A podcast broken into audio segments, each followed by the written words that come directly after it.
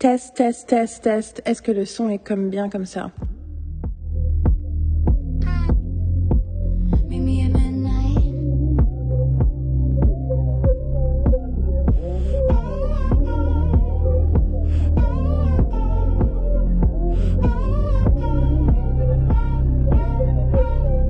Bonjour et bienvenue dans l'obsession de la semaine. On est vendredi 21 octobre et Midnights, le nouvel album de Taylor Swift, est sorti il y a quelques heures. Et j'ai décidé de l'écouter avec vous. Donc euh, c'est parti pour une écoute active, voire hyper active du nouvel album de Taylor Swift. I've been under scrutiny. Yeah, oh yeah. You handle it beautifully. Yeah, oh yeah. All this shit is new to me. Yeah, oh yeah. Il est 10h57 du matin.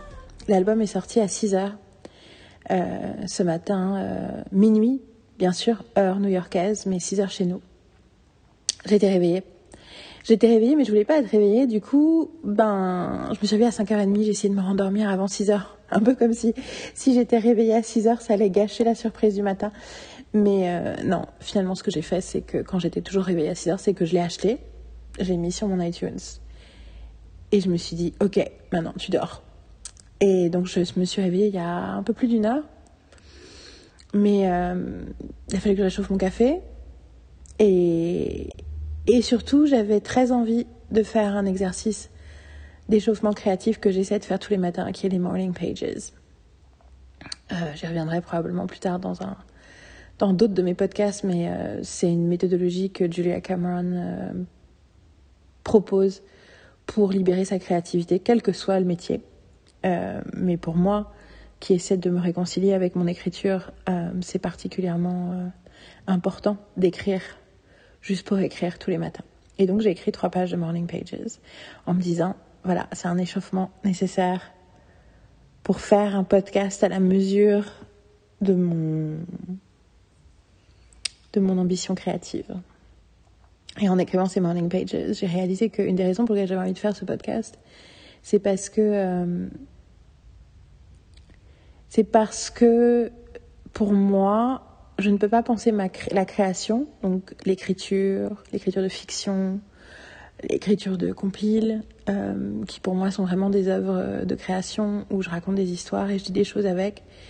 Euh, je me nourris beaucoup des autres créations pour faire mes propres créations. Et qu'en fait, au moment où Taylor Swift sort un album, j'ai pas juste envie de l'écouter, j'ai envie d'en faire quelque chose. Et que la chose la plus honnête et la plus authentique que je peux faire avec euh, un album de Taylor Swift, c'est de raconter ce qu'il me, ce qu'il me fait ressentir, ce qu'il me fait penser, ce qu'il me, comment il m'impacte. Ce que je veux dire par là, c'est que ce podcast n'est pas un podcast de critique. Je ne suis pas je ne suis pas là pour dire si c'est bien ou c'est pas bien en fait. Je suis là parce que j'ai envie de capturer tout ce que la première écoute de ces chansons va m'inspirer en fait. Et du coup, euh, j'ai l'intention d'être euh, absolument dans la vulnérabilité, dans mon propre ressenti, mon expérience, mon regard. Pas spécifiquement uniquement intellectuel, même si je, je vais aussi le faire parce que je peux pas m'en empêcher. Et puis c'est très bien comme ça d'ailleurs, j'aime bien être comme ça. Mais je vais aussi parler de en quoi ça fait écho en moi spécifiquement. Voilà. Donc je pense que c'était important de vous le dire et que et que je trouve ça. euh, en fait, c'est ce que j'ai envie d'entendre des autres aussi. J'ai envie de savoir ce que les pourquoi j'aime depuis que je suis gamine les critiques de cinéma, euh, même si entre temps justement c'est difficile parfois, c'est que j'ai envie de savoir c'est quoi leur expérience, leur regard, comment eux ça les a impactés, quelles pensées, quelles, pen- quelles émotions ça a créé pour eux et quelles pensées ça a créé euh, dans leur tête quoi. Et, euh, et du coup c'est ça que je vais partager avec vous. Alors en termes d'attente, alors ça fait quelques jours que j'ai arrêté de suivre les comptes de Swift, enfin j'ai arrêté de suivre, j'ai de regarder ce qui se passait euh, sur les comptes de Swifties et sur les trucs de Taylor Swift parce qu'on était arrivé à un point du roll-out, comme on dit, de la campagne marketing où on avait des spoilers. Et moi je voulais pas être spoilée, je sais déjà trop de choses que je voudrais pas savoir. Je sais que euh, Jack Antonoff a co-écrit, enfin, et, en, en tout cas crédité sur euh, une grande partie des chansons. Que les seules chansons où il n'est pas crédité, c'est juste elle ou euh, William Bowery, qui, on le sait, est le pseudonyme de son mec, Joe Alwyn. Donc du coup, ça veut dire que c'est un très très très Antonov heavy album, ce qui euh, ce qui m'étonne pas trop parce qu'il y avait déjà une vibe, la vibe Midnight dès le départ. J'avais une vibe un peu pop et un peu il y a vachement une iconographie 70s, mais j'avais quand même. Je peux pas m'empêcher de penser à, à une espèce de. à du pop sense. Je sentais quelque chose un peu électronique dans l'air, je ne sais pas trop pourquoi. Et du coup, ça sous-entend, en général, parce que je pense que tout ce qui est euh, ambiance électronique est un truc qui, en gros, depuis, avec lequel, euh, de plein de façons différentes, mais avec lequel elle joue depuis des années, y compris avec euh, Dessner, sur Folklore et Avant Mort. Après, le souci, c'est que parfois les chansons super Antonov, c'est pas c'est pas les chansons avec lesquelles euh, je me je j'accroche le plus. Ce qui est rigolo parce que je suis très très très très très fan de la personne Jacques Antonoff. J'adore l'écouter parler. Euh, je pense que Carole est encore plus fan de lui. Elle, elle passe beaucoup plus, elle a passé beaucoup plus de temps à l'écouter parler et à écouter sa musique, mais moi, je l'aime beaucoup, beaucoup. Et en plus, il est, très pote avec euh, Mike Birbiglia, mon comique préféré. Et il y a plein de croisements euh, avec Antonov qui font que j'aime vraiment, vraiment ce mec.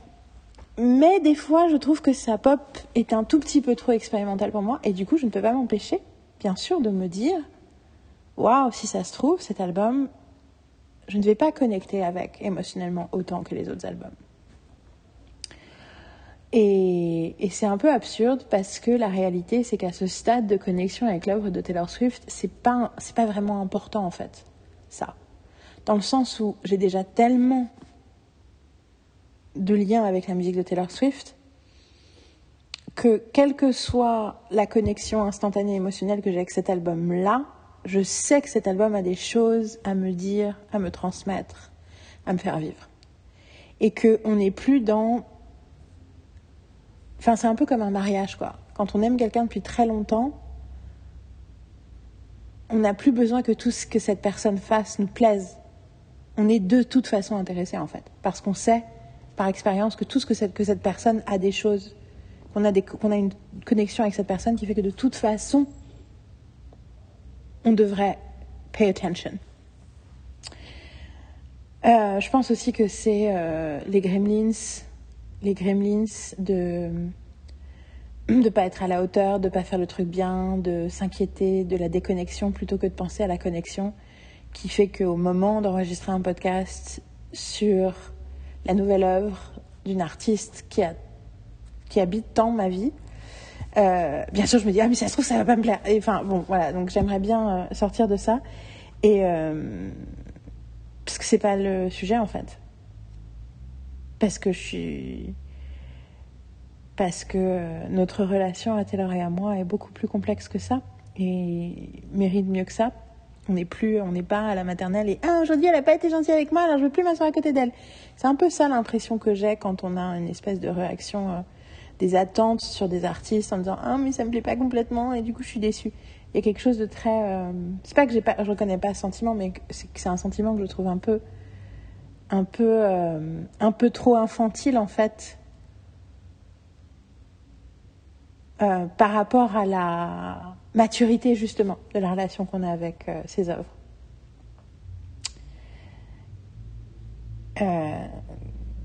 Du coup, bien sûr, je m'inquiète, je dis Ah, Yael, tu commences un podcast pour parler d'un truc et tu commences par parler de tous les trucs négatifs. Mais en fait, sauf que ce podcast est honnête et je, partage avec vous ce que je pense au moment où je le pense.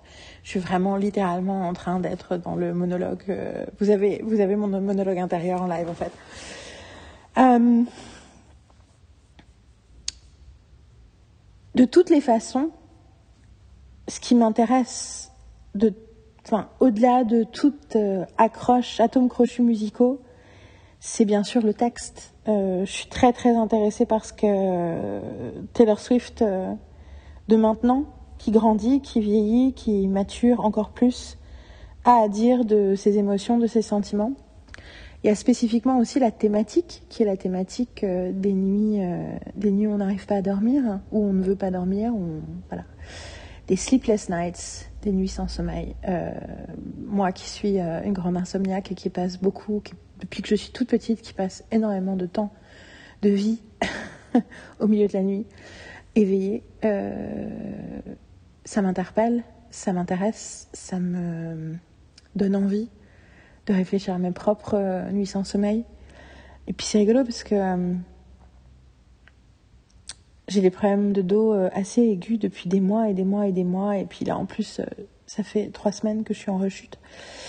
Et du coup, je passe beaucoup, beaucoup de temps. Je passe la plupart de mon temps dans mon lit. Mais du coup aussi, ça rend la question du sommeil un peu particulière. Parce que du coup, je peux pas aller me coucher pour dormir vu que je suis tout le temps couchée. Donc du coup, j'expérience beaucoup de sleepless nights. Et euh, donc c'était un sujet, j'avoue, quand elle a annoncé, je dis, en fait, elle a, elle a fait un album pour moi. En plus, elle le sort une semaine après mon anniversaire, genre vraiment, quoi, c'est pas en moi, quoi. Donc, euh, donc il y a toute cette, euh, il y a tout cet aspect-là. Mais la réalité, c'est qu'en fait, j'ai zéro attente. Ça, c'est des, espèces d'hypothèses, d'hypothèses intellectuelles. Quand je réfléchis, tiens, qu'est-ce que ça va me faire d'écouter un nouvel album? D'écouter ce nouvel album. Mais en réalité, pour moi, euh, une nouvelle sortie de Taylor Swift, c'est une opportunité de parler de, en gros, tout ce qu'elle a fait pour moi, de parler euh, de ce que j'ai fait en faisant des vidéos sur TikTok, moins que prévu parce que mon dos m'a fait mal et j'ai, j'en ai fait que 13. Je pense que je vais en faire à nouveau. Euh, je vais en faire à nouveau après avoir écouté l'album. Euh, j'en ai fait que 13. Euh, c'est en anglais, c'est sur un TikTok qui s'appelle Geek Avant-Garde, mais je les ai mis aussi sur mon Instagram. Euh, sur mes deux Instagram. Sur Instagram Geek Avant-Garde et sur l'Instagram euh, Yelka. Si ça intéresse quelqu'un, c'était 13 raisons pour lesquelles j'aime Taylor Swift. Et enfin, pour 13 cadeaux en fait, du fait d'être fan de Taylor Swift. Et je dirais juste avant qu'on écoute l'album que pour ceux qui sont toujours pas. Enfin, qui sont pas dans la Taylor Bubble hein, et qui sont peut-être encore un, peu euh, en questionnement de pourquoi euh, je parle de Taylor comme je parle de Taylor. Pour moi, Taylor Swift, c'est vraiment comme Buffy. C'est-à-dire que, oui, c'est une œuvre que j'adore, mais c'est surtout un compagnon de vie. C'est-à-dire que c'est une œuvre, l'œuvre de Taylor Swift, comme Buffy en tant qu'œuvre. Ce sont des œuvres très très riches, où il y a un peu de, un peu de, un peu de toutes les émotions dedans. Et que du coup, c'est c'est comme des univers qui, à la fois dans lesquels je peux euh, je peux aller et sortir du monde pour entrer dans ces univers-là et une, une forme d'échappatoire. J'aime pas le mot échappatoire. Escapism, c'est tellement plus joli qu'échappatoire. Mais comme, enfin, je peux, je peux un peu, je peux, je peux m'immerger en fait, c'est ça, euh, dans ces univers-là. Et en même temps, c'est aussi des univers qui vivent en moi. C'est-à-dire que c'est des, des, il y a plein de choses que Taylor Swift a écrit et plein de choses que Taylor Swift a chanté qui euh, impactent mon regard sur le monde, hum, surtout mon rapport à moi-même et mon rapport à mes émotions et à ma vulnérabilité et à, à mon acceptation de moi. Et que du coup, euh, je pense que le mot fan continue à véhiculer une image d'adoration de quelqu'un à genoux qui regarde en l'air et qui fait Ah mon Dieu, c'est génial, ah j'adore, ah j'adore, et je perds tous mes neurones chaque fois que je regarde vers le haut et que je regarde cette, euh, entité divine que j'adore. Et euh, c'est pas ça. C'est que tellement de fois, le travail de Taylor Swift m'a impacté, accompagné, m'a touché, m'a fait, vivre des tonnes de choses. Et ça m'a tellement aussi... Euh, mon attachement à Taylor Swift culturellement m'a fait aussi euh, apprendre des leçons de, pop culture euh, dans la façon dont d'autres gens pouvaient parler ou ne pas parler de Taylor Swift. Enfin, ça, va dans, ça va aussi dans mon, mon rapport intellectuel avec la culture que du coup, bien entendu, j'ai un quota affection énorme autour d'elle. Et donc, oui, chaque fois que son nom est prononcé et que j'ai quelque chose de Taylor Swift arrive, j'ai énormément de joie. Mais ce n'est pas une forme d'adoration. C'est juste que je me dis, ah, chic, quelque chose de nouveau pour nourrir cet univers qui m'a déjà tant nourri. C'était la dernière chose. La que je voulais dire. Dernière chose que je voulais dire avant de commencer vraiment à écouter. Ok, donc ça c'était la pré-écoute. Je ne sais pas combien de temps je, temps je parle. Je pense que ça fait probablement 15 minutes que je parle. Je n'en sais rien. Je vais regarder immédiatement. Ça fait 14 minutes 23. Euh, voilà. Bah on écoute. Je pense que j'essaie. I'm stalling. Euh, le premier track s'appelle Lavender Haze. Elle a dit que c'est un terme qu'elle avait appris dans Mad Men. Et du coup, je me dis, ah, Taylor, arrête de regarder la Prestige TV. et en même temps, je dis ça, mais j'ai adoré euh, un grand nombre de saisons de Mad Men. Euh, mais je peux pas m'empêcher de penser à ça. Je pense que je Taylor, elle est, elle est, c'est un truc de ces dernières années, c'est, elle n'en finit pas de regarder la Prestige TV et les films indés et les trucs qui sont techniquement des trucs que j'aime au départ, mais comme vous le savez si vous écoutez ce podcast, qui sont des choses avec lesquelles aussi j'ai euh, de plus en plus de j'ai des réserves euh, avec euh, une approche de la culture où on favorise le prestige et l'indie euh, pour des raisons externes plutôt que pour des raisons internes. Et du coup, et du coup, quand elle dit des trucs comme ça, je fais Psst, non, arrête, arrête de, enfin c'est pas arrête, mais je m'inquiète qu'elle devienne une snob intellectuelle comme trop de gens qui justement refusent de l'écouter parce que ce sont des snobs intellectuels. Il y a une espèce de, truc qui m'inquiète là-dedans. Mais bon, anyway, Lavender Haze, ma couleur préférée c'est le violet, c'est aussi la couleur préférée de Marine. Donc tout ce qui est donc la lavande bien sûr et puis l'idée de la lavande, de l'odeur de la lavande. Et l'idée que c'est une chanson sur l'amour parce que c'est ça que ça veut dire le lavender haze. C'est une expression apparemment euh, des années 50-60 euh, qui était utilisée pour dire que quelqu'un était, euh, était sur un petit nuage parce qu'il était amoureux. Donc voilà, on va voir ce que ça raconte. Ah, ok. lavender haze, 16 minutes 20. Ah, that's great. Ok, je pense que je vais pouvoir insérer le début de la chanson avant de commencer à parler. Quoi qu'il arrive, euh, si vous allez sur le post du podcast, je suis sûre que j'aurais mis plein, euh, mis la playlist officielle de YouTube qui vous permet d'écouter toutes les chansons. Donc, euh, enjoy. Lavender Haze. Ah, ah, ah, voilà. J'allais dire, I know I will try to. Mais voilà, je n'ai. Au moment de passer à, l'acte d'écouter, j'ai, j'ai un tout petit peu de, de palpitations et en même temps comme je disais, je, je n'attends rien. J'attends juste. Je, je suis juste armée de ma curiosité. Voilà. Lavender Haze.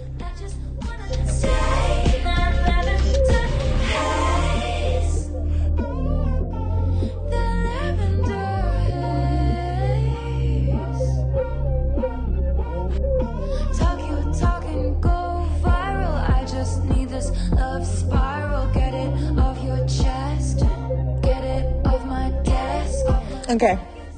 Je l'ai écouté deux fois. Et je pense que c'était une très bonne idée.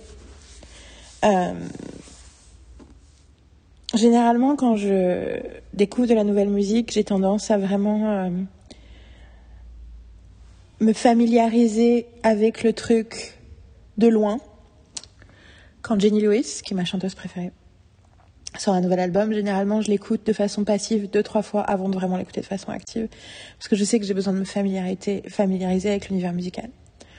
Et là, du coup, effectivement, il y a une grosse différence sur la première et la seconde écoute pour moi. Ma première écoute, c'était, ok, déjà, musicalement, j'avais raison.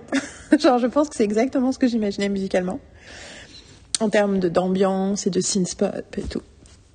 Et ma deuxième pensée, c'était, waouh, elle joue vraiment sur la sur l'imagerie, euh, sur la, sur le, le carcan social que l'imagerie de Lavender Haze crée, c'est-à-dire une image des années 50, une image très limitante pour les femmes, et l'idée de du fait que euh, d'être euh, d'être amoureuse n'est pas un statut qui qu'on a vraiment le droit d'avoir, surtout à partir d'un certain âge, soit t'es effectivement un one night stand, soit t'es bride. Euh, ça m'a vachement plu, le 50 shit, le terme, le terme 50 m'a vachement plu.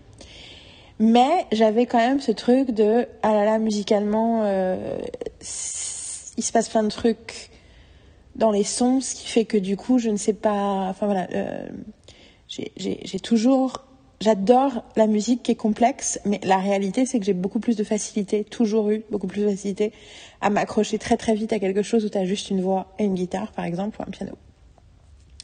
La deuxième écoute, la deuxième écoute, j'étais j'étais happée par l'ambiance musicale dès les premières secondes. Et un des trucs que j'ai fait, c'est que je me suis. J'écoutais avec mes écouteurs. Et je me suis allongée sur le dos. Enfin, je suis allongée, mais du coup, je suis sur le côté pour parler. Et je me suis mis sur le dos pour regarder le plafond. Et du coup, quand elle a commencé à parler de regarder le plafond, j'étais en train de regarder le plafond. Et là, à cette deuxième écoute, j'ai ressenti quelque chose de vachement plus. c'est plus intellectuel en fait. Plus que intellectuel. Et tout d'un coup, j'ai eu cette image de. de à quel point sa situation à elle euh, était aussi quelque chose d'incroyablement universel pour tout le monde. Mais je pense qu'il euh, y a un petit, euh, un petit, une petite spécificité de conditions féminines. De, on grandit, on vieillit, on vit des choses complexes, et on se rend compte que ce qu'on vit, il n'y a pas vraiment de, de case pour ça, et que du coup, ce qu'on nous propose et suggère comme option ne sont pas ne ressemblent pas à ce qu'on est en train de vivre. Euh, il y a aussi l'idée de du fait que euh, le monde veut qu'on soit dans la certitude. Et ça, c'est pas juste un truc de femme. Même quand on et que du coup, juste de vivre quelque chose au moment où on est en train de le vivre, juste comme on a envie de le vivre, ne semble presque pas être une option parce qu'il faut tout de suite expliquer ce que c'est, ce que ça veut dire, que ça signifie comme choix, ce que ça. C'est rigolo que je dise ça parce que moi je suis quelqu'un qui est sûr. Euh, je pas sûr, faut que j'arrête de dire sûr, mais que j'ai tendance justement à tout le temps réfléchir au sens de ce que je fais, de pourquoi et de ce que ça veut dire et ce choix. Et je suis tout le temps en train là, je suis tout le temps en train de créer du sens et à la recherche du sens. Mais mais cette idée de de si je fais quoi que ce soit, le monde va avoir une opinion dessus. Donc je dois m'empêcher de faire des choses sans, qu'en tant que je suis pas sûre. Ça veut dire que j'ai pas juste le droit d'être un être humain. Et, euh, bien sûr, pour Taylor Swift, c'est quelque chose de très particulier à cause de la, façon vraiment totalement absurde dont, euh, les gens surinterprètent chacun de ces mouvements.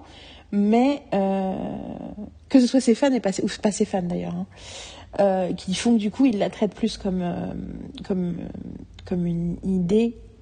J'ai toujours, on parle souvent de, on pense souvent à Taylor Swift comme une idée, comme un concept, plus que comme une personne.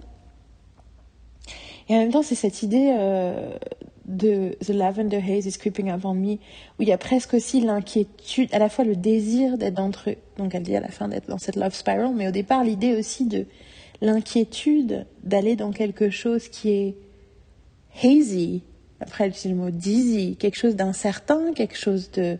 À la fois, elle a envie d'y aller, et en fait, l'idée d'y aller, ça veut aussi dire qu'elle est plus dans le contrôle. Et donc, du coup, effectivement, euh, euh, il y a une forme de lâcher prise qui fait un peu peur. Et c'est rigolo parce qu'elle revient plusieurs fois sur le fait que lui, il s'en fout et que lui, il, vit le truc, il gère le truc vachement bien. Et c'est vrai que ce qui est très intéressant parce que ça veut dire qu'elle prend ses responsabilités sur le fait que ses inquiétudes, ses angoisses, ses, son, son, la mélancolie qui sort du fait qu'elle n'est pas sûre qu'elle devrait tomber amoureuse, parce que c'est comme ça en tout cas que je l'interprète à ce moment-là précis. Euh, enfin, en tout cas, l'anxiété qui s'accroche à cette idée de tomber amoureuse, parce que c'est ça en fait, elle est anxieuse sur ce que les gens vont penser de ça, mais en réalité, quelque part, du coup, ça veut dire qu'elle est anxieuse à l'idée d'être amoureuse. C'est Lavender Haze is creeping up on me, euh, le creeping up, et, puis c'est rigolo parce qu'il y a aussi l'idée, vu que Lavender Haze, c'est une, c'est une, euh, c'est une notion des années 50. Ça donne l'impression aussi que ce qui la menace, c'est de tomber amoureuse comme on le faisait dans les années 50 entre guillemets. Et du coup, ça veut dire que de s'enchaîner à une histoire euh, traditionnelle euh, d'amour plutôt que d'être dans quelque chose de, de libre. Et quand je dis libre, je veux pas dire euh, libertin, mais je veux dire quelque chose qu'on a le droit de définir soi-même, quoi. Mais mais ça me fait penser à la difficulté que que je ressens vachement euh, en ce moment, euh, que j'ai toujours ressenti, mais que je j'ai déconstruit tellement de, de, j'ai démonté tellement de constructions mentales que j'avais qui m'empêchaient de voir vraiment ce qui m'empêchait d'écrire, que j'en arrive à un point où euh, la vérité émerge et la vérité est bien sûr extrêmement banale et évidente, mais ça n'empêche pas le fait que c'était difficile de la voir qui est que j'ai peur de la vulnérabilité, j'ai peur de m'exposer, j'ai peur de... Je suis encore dans une situation où je ne me donne pas le droit d'être euh, moi complètement, où j'ai l'impression qu'il faut que je calcule, que je prépare, que je sois en contrôle de ce que je vais dire et de pourquoi je vais le dire et de ce que je vais que, ce qui va sortir de moi et qu'en réalité ça m'empêche d'écrire ce que j'ai besoin d'écrire. Euh, ce désir de contrôle, ça ne veut pas dire que je ne peux pas écrire des choses intéressantes ou que j'ai pas fait des choses intéressantes, mais euh, je pense que pas pour rien que là où je suis le plus créatif, c'est euh, sur ce podcast, enfin ces podcasts, ces différents podcasts, mais en tout cas quand je suis dans la forme orale et euh, dans les compiles qui sont euh, de plus en plus, mes compiles qui sont de plus en plus sophistiqués, de plus complexes, où je raconte, c'est des personnages et des histoires et des romans, enfin j'écris des romans en fait et, ou des essais philosophiques. Mais vu que personne ne les comprend, euh, je suis protégée. Et, euh, qu'en réalité, euh, que je veux croire à cette phrase I'm damned if I do give a damn what people say, mais je n'en suis pas là. Et j'ai envie d'en être là. Et que du coup, euh, j'ai peur de la lavender haze aussi, et je m'en protège aussi parce que la lavender haze, ça veut dire que je j'arrête d'avoir les pieds sur terre et je m'autorise à, à, être complètement moi. Et si je suis complètement moi, eh ben, je peux pas contrôler ce que ça va créer. Et c'est rigolo, j'ai toujours pensé que j'étais quand même très très libre et très très honnête euh, avec euh, voilà que même dans ce podcast, je suis très très libre et en même temps, je sais que que je suis inconfortable avec tout ce qui n'est pas intellectuellement calculé à l'avance. Anyway, donc, euh, donc la deuxième écoute était beaucoup plus émotionnelle parce que tout d'un coup j'ai commencé à, à, ressentir tout ça. Et euh, ouais, j'ai pas, euh, j'avais pas pris les paroles. Et là j'ai sorti euh, Genius juste avant de commencer à enregistrer sur la première chanson. C'est rigolo d'ailleurs parce que je suis allée sur le site de Genius et il y a écrit Charts c'est que des chansons de Taylor Swift. Je fais une capture d'écran tellement c'était drôle. Et euh...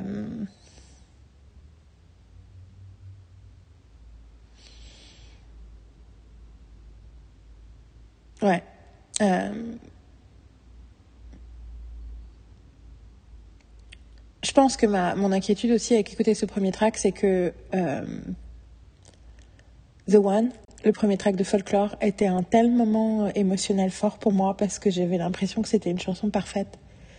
Dans le sens où ça correspondait exactement à mes goûts et à mes pensées et à mes émotions.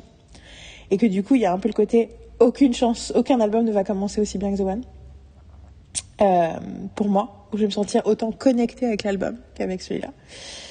Euh, ironiquement, mon préféré c'est Evermore, mais, euh, mais ce premier track était comme ça. Mais j'avoue qu'en réécoutant, la deuxième écoute, j'ai senti. Je me suis sentie. Euh... En fait, c'est comme si la première écoute, j'étais en train d'observer de l'extérieur et dans la deuxième écoute, j'étais à l'intérieur de la bulle de la chanson. Ce qui est très bon signe pour la suite de l'album. Euh... Voilà, Lavender Haze. Je ne sais pas ce que. Je ne sais pas à quoi. Je ne sais pas dans quelle catégorie j'engerais le podcast que je suis en train de faire mais j'imagine que c'est tout l'enjeu de la vulnérabilité. L'exploration créative a besoin d'être d'abord. En fait, en fait, putain, ok, je viens d'avoir une réalisation. Euh, hier, j'étais en train de parler avec euh, une de mes stagiaires. On était en train de faire le bilan de la formation. Et euh, c'est quelqu'un qui a une longue expérience professionnelle dans le monde artistique et qui a vécu quelque chose d'assez fort avec moi. Une libération de sa créativité, un sentiment de c'est comme si on avait ouvert une porte et que de l'autre côté de la porte, c'était, vert. Tout était vert. Et c'était très fort. Et quand elle a dit ça, je me dis, mais en fait, c'est ça ce que j'essaie de dire quand je parle dans mes cours de la nécessité de la bienveillance pour la créativité. C'est que euh, on a besoin d'être dans le jardin où tout est vert quand on crée. Même si après on doit sortir du jardin pour faire, ok, maintenant cette création, comment, comment est-ce que je la rends compréhensible, intelligible et, et euh, comment je la transmets au monde? Mais d'abord, faut se gambader dans, dans cet espace. Et je me suis dit, mais en fait, cet espace, c'est Shangri-La. Euh, spécifiquement, la référence de Shangri-La, pour moi, c'est le film Horizon perdu de Capra de 1937, que j'ai vu quand j'étais très jeune. Et Capra était un des résidents préférés de ma mère. Euh, du coup, j'ai regardé beaucoup de Capra quand j'étais petite. Et puis son film préféré. Enfin, genre, on a parlé dans la semaine berlinoise de Vous n'emporterez pas avec vous euh, au moment de l'anniversaire de ma mère, donc euh, en avril, fin avril, début mai. Donc, si vous voulez en savoir plus sur Capra, vous pouvez retourner là. Mais tout ça pour dire que Shangri-La, cet espace où on est dans l'abondance et dans l'amour et dans la positivité, qui est, à mon, à mon sens, j'ai décidé en fait du coup que c'était le titre du deuxième chapitre de mon livre sur l'écriture. Euh, et euh, que le premier chapitre, parce que le premier chapitre pour l'instant, euh, il s'appelle Profession de foi, ce qui fait que je suis à fond dans la métaphore religieuse. Toujours est-il que euh, Shangri-La, it's a lavender haze, en fait. Et qu'on a peur d'entrer dans Shangri-La, parce que dans Shangri-La, on a donc l'espace que j'imagine que moi j'appellerais Shangri-La, qui est un espace de créativité où tout est possible, où tout est bien ce que j'essaie de créer dans mes cours, de, en fait, le, le jugement, c'est pas, ça n'a pas sa place dans les premiers, dans les premiers stades de la création. On a d'abord besoin de créer avant de pouvoir justement utiliser son discernement pour rentrer dans la phase d'exécution. D'abord, on a besoin d'inspiration. Ça, on en a, j'en ai aussi parlé avec Dom dans le premier épisode de En cours d'écriture. Et, ce, et il faut se laisser aller à ce moment d'inspiration pure où on n'est pas en train d'essayer de prouver quoi que ce soit, on essaie juste d'être assez en connexion avec nous-mêmes pour savoir ce qu'on a à dire, ce qu'on a, a, a envie de partager, ce qui, ce qui vient à l'intérieur de nous. Et que quelque part, c'est ça le Lavender Haze, c'est c'est un moment euh, où on est coupé du jugement du monde et de notre propre jugement avec un peu de chance et que ce, sentiment d'amour, d'être amoureux,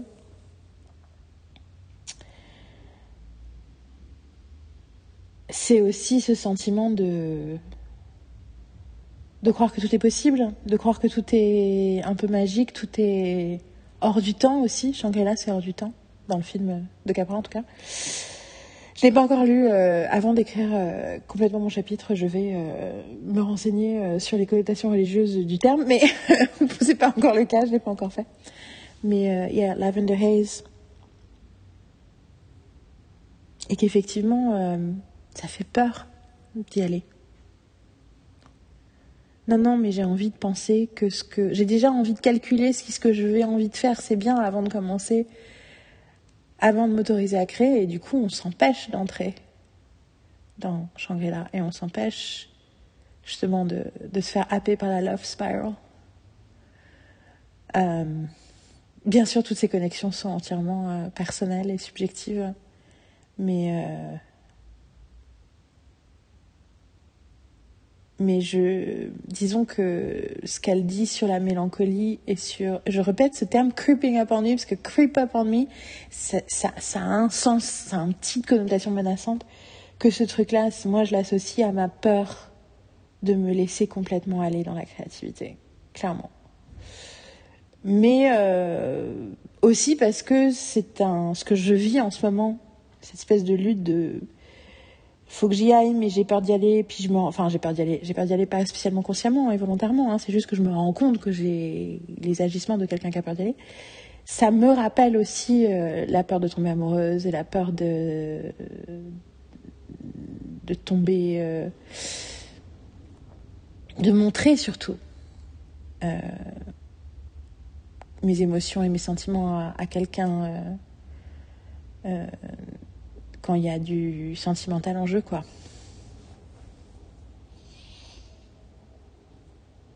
Je dis ça et en même temps, moi, euh, quand je tombe amoureuse, je peux absolument pas. Euh, enfin, je peux pas m'empêcher en fait. C'est pas comme si j'étais en contrôle. Enfin, je connais, j'ai plein d'amis qui sont capables d'avoir des émotions fortes pour quelqu'un et ils savent pas trop et ça. Moi, le moment où ça arrive, ça arrive et c'est une explosion. Euh, c'est une explosion de, de cœur et d'étoiles dans, les, dans mes yeux et dans mon comportement. Euh, donc en fait, je peux pas du tout m'en empêcher. Mais par contre, je me suis déjà dans ma vie euh, empêchée de, de le dire et de le montrer à la personne en particulier. Donc, euh, je peux pas me protéger de Lavender Haze.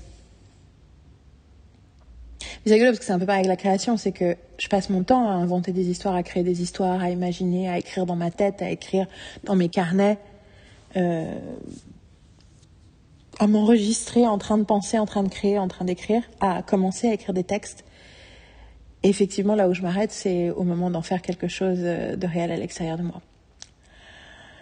Waouh, je pensais bien que cette écoute de, podcast, de ce podcast, qui serait cette écoute de l'album, serait entièrement psychanalytique, mais effectivement, c'est vraiment ça. Et du coup, bon, I hope you're enjoying it. voilà. Euh, track 2, c'est Maroon. Maroon. Alors, il y a plein de. C'est rigolo parce que quand le titre a été euh, est sorti, euh, il y a eu plein de, de gens qui ont dit oui, effectivement, c'est une couleur, mais c'est donc c'est une espèce de rouge bordeaux. Et d'ailleurs, j'ai un sweatshirt folklore un peu maroon colored que j'ai porté plusieurs fois pendant ces dernières semaines. Et il y a aussi un verbe, to maroon, c'est un truc de. C'est être en. C'est pas être caché, c'est être. Il me semble que c'est ce. Ce. Comment on dit to, to be maroon, c'est être. Ouais, c'est être, être incognito quelque part ou être euh, en ah, comment on dit Embedded in hostile territory Je ne sais pas comment on dit ça en français. Bon, euh, encore, on, va, voir de quoi parle vraiment la chanson. Mais.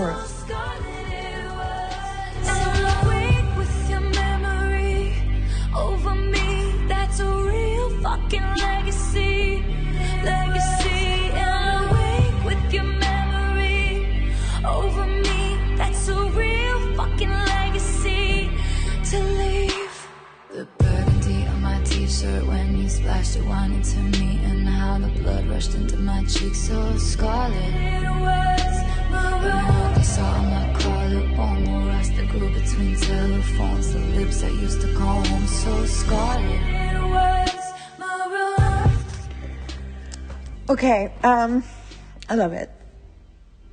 Je pense que à deux tracks, je peux dire que probablement I'm gonna fucking love this album. C'est la deuxième fois où euh, là je écouté trois fois parce que j'ai écouté une première fois, la deuxième fois j'avais envie de regarder les paroles et du coup j'avais besoin de la réécouter une fois sans justement être en train de lire et réfléchir en même temps. Et euh, comme avec ma deuxième écoute de Lavender Haze, à la troisième écoute de Maroon, I'm getting emotional. Euh, je commence à avoir c'est pas j'ai pas les larmes aux yeux c'est vraiment ce terme de teary eyed c'est que tu sens que tu as du liquide qui remonte, mais c'est du liquide d'émotion. C'est enfin, c'est les yeux mouillés en fait. C'est c'est mon, mon nouvel emoji préféré. C'est l'emoji avec les grands yeux un peu humides. Voilà, donc j'ai les yeux humides, euh, ce qui veut juste dire que j'ai une montée d'émotion, euh, une montée d'émotion, euh, pas un énorme rush, un truc comme ça. C'est juste un truc de, et je pense que c'est la représentation même de la connexion. Et Oh, putain, il est midi. Là, là, je, fais du bruit. Euh... Je suis désolée. Hein. Je sais pas si ça vous dérange quand vous m'écoutez d'entendre l'horloge. Moi, ça me perturbe un petit peu, mais bon, c'est pas grave. Euh... J'adore qu'après une chanson sur euh, le fait d'être amoureux, elle parle d'une chanson d'un, amour qui n'a pas réussi, qui a pas. qui s'est pas.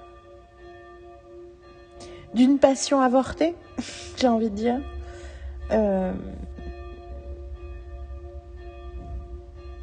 Et c'est difficile la première fois que j'écoute euh, avec euh, un milliard de, synonymes du, de la couleur rouge. C'est rigolo parce que maroon, ça vient du français, ça vient de marron, mais effectivement, maroon, c'est beaucoup plus bordeaux que marron. Et, et, euh, et que c'est impossible de pas penser à Red, et c'est pas impossible de pas penser à toute cette partie de sa vie. Et enfin, bien entendu, j'ai l'impression que c'est ça dont elle parle. Et du coup, je ne peux pas m'empêcher de penser à Jake Gyllenhaal. Euh, et, euh, et à imaginer ce que ça dit de cette période-là de sa vie, mais en fait, c'est pas ça qui est important. Et il y a quelque chose de très fort dans cette chanson. Je suis vraiment perturbée par l'horloge. L'horloge, enfin, la- les cloches. Un des trucs de cette chanson, c'est la fin, quand elle dit I wake with the memory of you over me. C'est ça, hein? And that's a fucking legacy to leave. Et effectivement, je réfléchis beaucoup en ce moment à euh, la place immense que prennent les fantômes de notre passé, notamment les fantômes amoureux. Euh, pas tant les personnes vraiment dans la vie aujourd'hui qui sont les objets de cette affection passée, mais le fantôme de ce qu'ils ont représenté à cette époque-là et ce qu'ils continuent à représenter dans notre imaginaire. Fait penser un peu à au début de pendant des années j'étais en psychanalyse et euh, au tout début euh, qui d'ailleurs pour moi très a été une psychanalyse extrêmement fructueuse justement parce que c'est une psychanalyse ça a complètement en l'espace de 5 ans ma, ma vie a radicalement changé jusqu'à ce que je vienne vivre à Berlin carrément ça a été le résultat premier du coup d'ailleurs j'ai vraiment fini cette psychanalyse mais en tout cas ça a eu cette euh, ça m'a complètement euh, en gros, le fait d'être dans une psychanalyse et du coup de devoir faire face à mes propres discours intérieurs m'a permis de m'en libérer, en, en tout cas en partie, et m'a mis sur le chemin de ma libération, j'espère, qui continue aujourd'hui. Mais au tout début, on était, euh, avant que je m'allonge sur le canapé, euh, pendant toute une période, je parlais avec mon psy, j'étais assise sur une chaise en face de lui, on se parlait euh, de façon, on va dire, un peu plus traditionnelle. Et une chose que je lui ai dit un jour, c'était que je me sentais vachement impuissante de résoudre des trucs du passé. En fait, je parlais de ma mère et je disais, mais oui, mais en même temps, comment est-ce que je peux euh, réparer les choses du passé parce que c'est pas des problèmes que j'ai avec ma mère aujourd'hui. C'est des problèmes que j'avais avec elle avant, mais du coup, euh, je sais pas, je comprends pas comment on peut s'en soigner, réparer, s'en défaire ou en tout cas exorciser ces trucs-là. Et ce qu'il m'a dit, c'était que l'idée, c'était pas qu'il y avait la relation que j'ai avec ma mère aujourd'hui et la relation que j'avais avec le souvenir, en fait, avec le, passé. Que la, la qu'il fallait que je répare et que je règle et que je. Enfin, que je répare, que je règle, en tout cas que j'adresse les problématiques que j'avais avec ma mère de quand j'étais petite. Ce qui est ironique, hein, parce que j'ai vachement plus de soucis avec ma mère quand j'ai grandi. Le problème que j'ai ma mère quand j'étais petite, c'est pas des problèmes qui se ressemblent à des problèmes, c'est juste que je me sens toujours obligée d'expliquer euh, et de défendre ma mère, mais ce que ma psy actuelle considère comme étant un problème, je peux empêcher de parler de ma mère sans la défendre. Mais en gros, ma mère avait eu des, une enfance très compliquée qui fait que elle a, elle a toujours eu un problème de maturité émotionnelle euh, quand, il, quand elle était en crise. C'est-à-dire qu'elle pouvait montrer une grande maturité émotionnelle pour aider d'autres gens, pour être de très bons conseils, mais quand il s'agissait de... quand elle, elle se sentait euh, en danger émotionnellement, elle pouvait être très immature émotionnellement, et du coup, ça a eu des impacts sur moi euh, quand j'étais petite. Et euh, c'était pas des impacts qui ressemblaient à des mauvaises choses, mais ça a des conséquences à l'âge adulte. Bref, j'avais dit que c'était un épisode psychanalytique. Euh, bref, j'ai beau on a beau avoir des relations apaisées avec des êtres avec qui on a eu des relations passionnées, le souvenir de cet être dans notre passé continue parfois à nous hanter. Et cette phrase Euh, du coup, je suis en train de la chercher. Voilà. I wake with your memory over me. That's a real fucking legacy. Legacy, it was maroon. And I wake with your memory over me. That's a real fucking legacy to leave. Euh, ça me fait penser à tout un tas de pensées que j'ai eues pendant la Red Era, la Red Television Era, donc l'année dernière quand elle a sorti, ressorti Red. Parce qu'il y a quelque chose de genre, aren't you over it? Et je trouve ça fort, en fait, d'assumer à ce point l'impact que cette histoire a eu sur sa vie, même si elle a été maquée de moi avec Jake Gyllenhaal. Et que, il y a eu un moment où Seth Meyers lui a posé une question sur euh, ce qu'elle imaginait être l'expérience de la personne en question. Et elle a dit euh, qu'elle ne se, que cette personne n'avait, qu'elle y pensait même pas. Et je trouve ça très drôle parce que c'est exactement ça. Red, c'est pas à propos de Jake Gyllenhaal. Red, c'est à propos de le, de, du fantôme que cette période de sa vie a créé dans la vie de Taylor pour les mois qu'on suivi et du coup vers lequel elle peut retourner euh, dix ans plus tard en mode voilà comment ça ça a transformé mon rapport à moi-même mon rapport au monde à ce moment-là de ma vie et que en fait ça veut pas dire qu'elle est euh... enfin en fait elle a pas tort de prendre ça très très au sérieux et que quelque part c'est totalement dissocié euh, de l'identité, de la personnalité ou même euh, de, enfin, des intentions et même peut-être des actions de Jake Gyllenhaal. C'est juste, voilà, ça c'est l'impact émotionnel et psychologique et fondamental que ça a eu sur elle. Et, et en fait, en général, c'est un des trucs que je trouve hyper, enfin que je trouve génial, mais que je trouve hyper impactant pour moi quand j'écoute Taylor Swift, c'est j'ai passé des années à vouloir réduire et rapetisser mes émotions parce qu'elles me semblaient inappropriées à l'événement. Sauf qu'en réalité, c'est pas le sujet.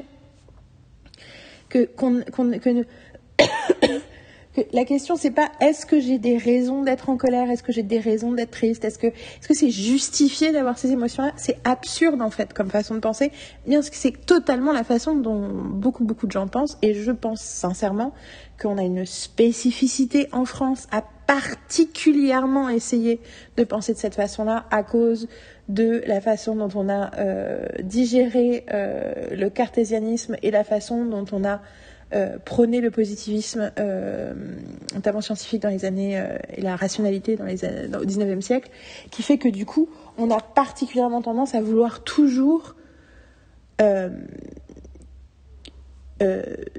discréditer le sens des émotions en mode est-ce que cette émotion a le droit ou pas le droit d'exister par rapport à cette logique? Et en fait, c'est absurde parce que l'émotion, elle existe. Et qu'en réalité, si elle existe, c'est qu'il y a une raison. Et je pense que le souci, c'est qu'on a toujours envie d'associer la cause à l'effet, et du coup, on se dit, ah bah du coup, en gros, si t'es en colère, ça veut dire que exemple, si en colère, si j'ai créé de la colère chez toi, ça veut dire que je suis coupable, donc j'ai fait quelque chose de mal. Donc je devrais réfléchir à comment ne plus jamais faire ça, ou je devrais m'excuser, ou je devrais te dire que ta colère est injustifiée. Alors que ça peut être deux choses radicalement différentes. Je peux avoir eu un comportement totalement inoffensif qui a créé de la colère parce qu'il y a autre chose. Il y a une autre information à glaner dans tout ça. Tout ça pour dire que pour moi, je pense depuis 8 ans, d'écouter Taylor Swift, à partir de 1989, qui est le moment où j'ai commencé à l'écouter sérieusement,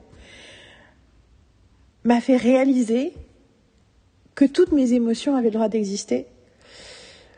Enfin, ça a mis du temps, mais la première chose que j'ai réalisée, c'est que elle, elle s'autorisait à faire vivre ses émotions, même quand c'est des émotions passagères. Et l'idée qu'elle fasse un drama de n'importe quel, enfin, euh, de n'importe quelle petite émotion, moi j'ai trouvé ça génial en fait, que l'idée que Love Story c'est euh, c'est probablement quelque chose qui lui est arrivé euh, pendant une semaine quoi.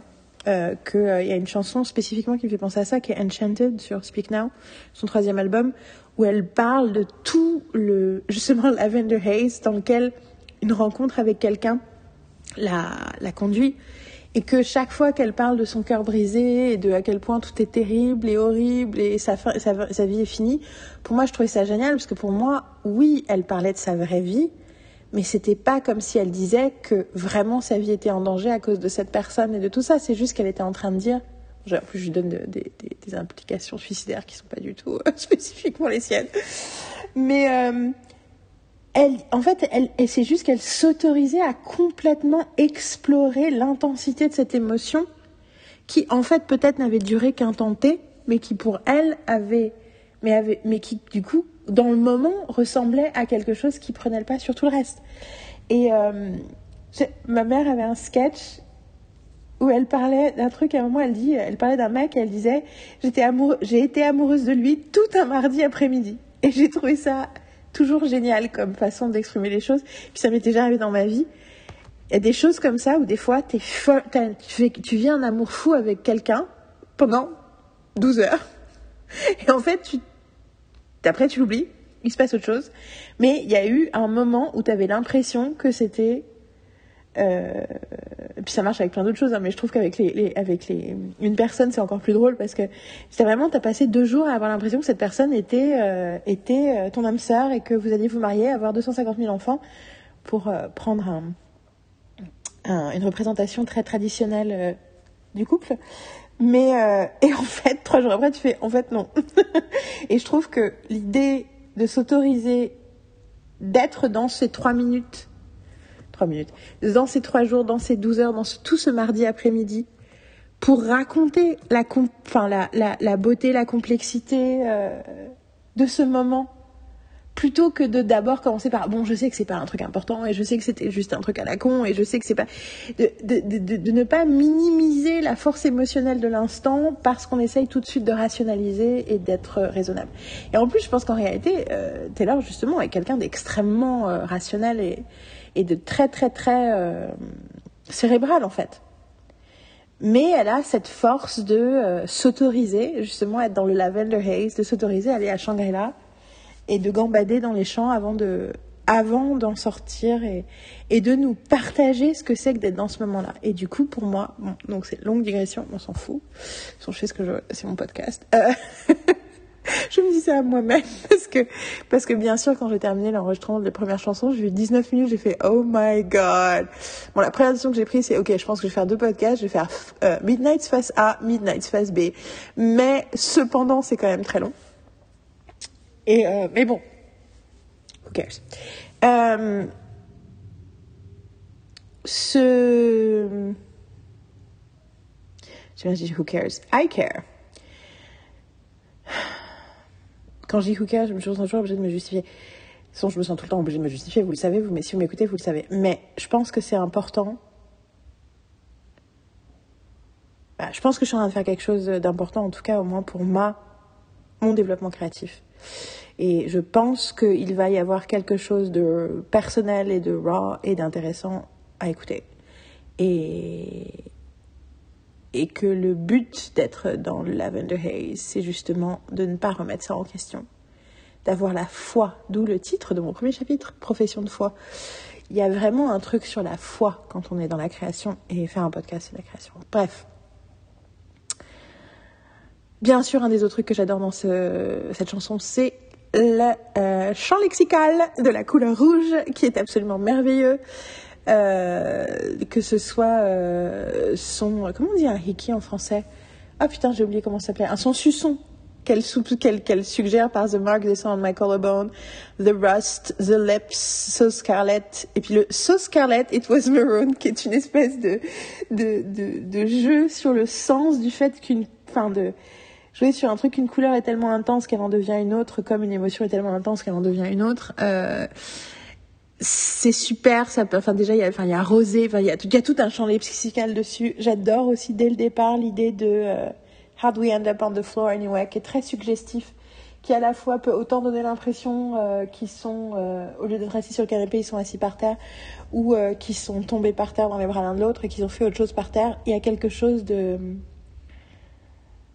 il y a quelque chose de ça me fait penser à plein de choses en fait. Ça me fait, ça me fait penser à, ça, me, ça, ça m'évoque des images de ma propre vie au-delà d'évoquer des images. Euh, c'est un truc que j'aime chez elle. Putain, c'est qu'est-ce que c'est une. Euh, je, dis souvent, euh, c'est une, c'est une novelist. C'est une, c'est même pas une noveliste. C'est une, elle écrit des nouvelles. Ses chansons, c'est des nouvelles. Ses chansons, c'est des c'est nouvelliste, d'ailleurs, c'est ça, parce que noveliste, ça veut dire romancière, mais noveliste en français, je crois que c'est un mot qui existe. Elle, elle, nous, elle nous crée des personnages, elle nous peint, et puis c'est extrêmement cinématographique, mais une partie de la littérature que j'aime l'est aussi.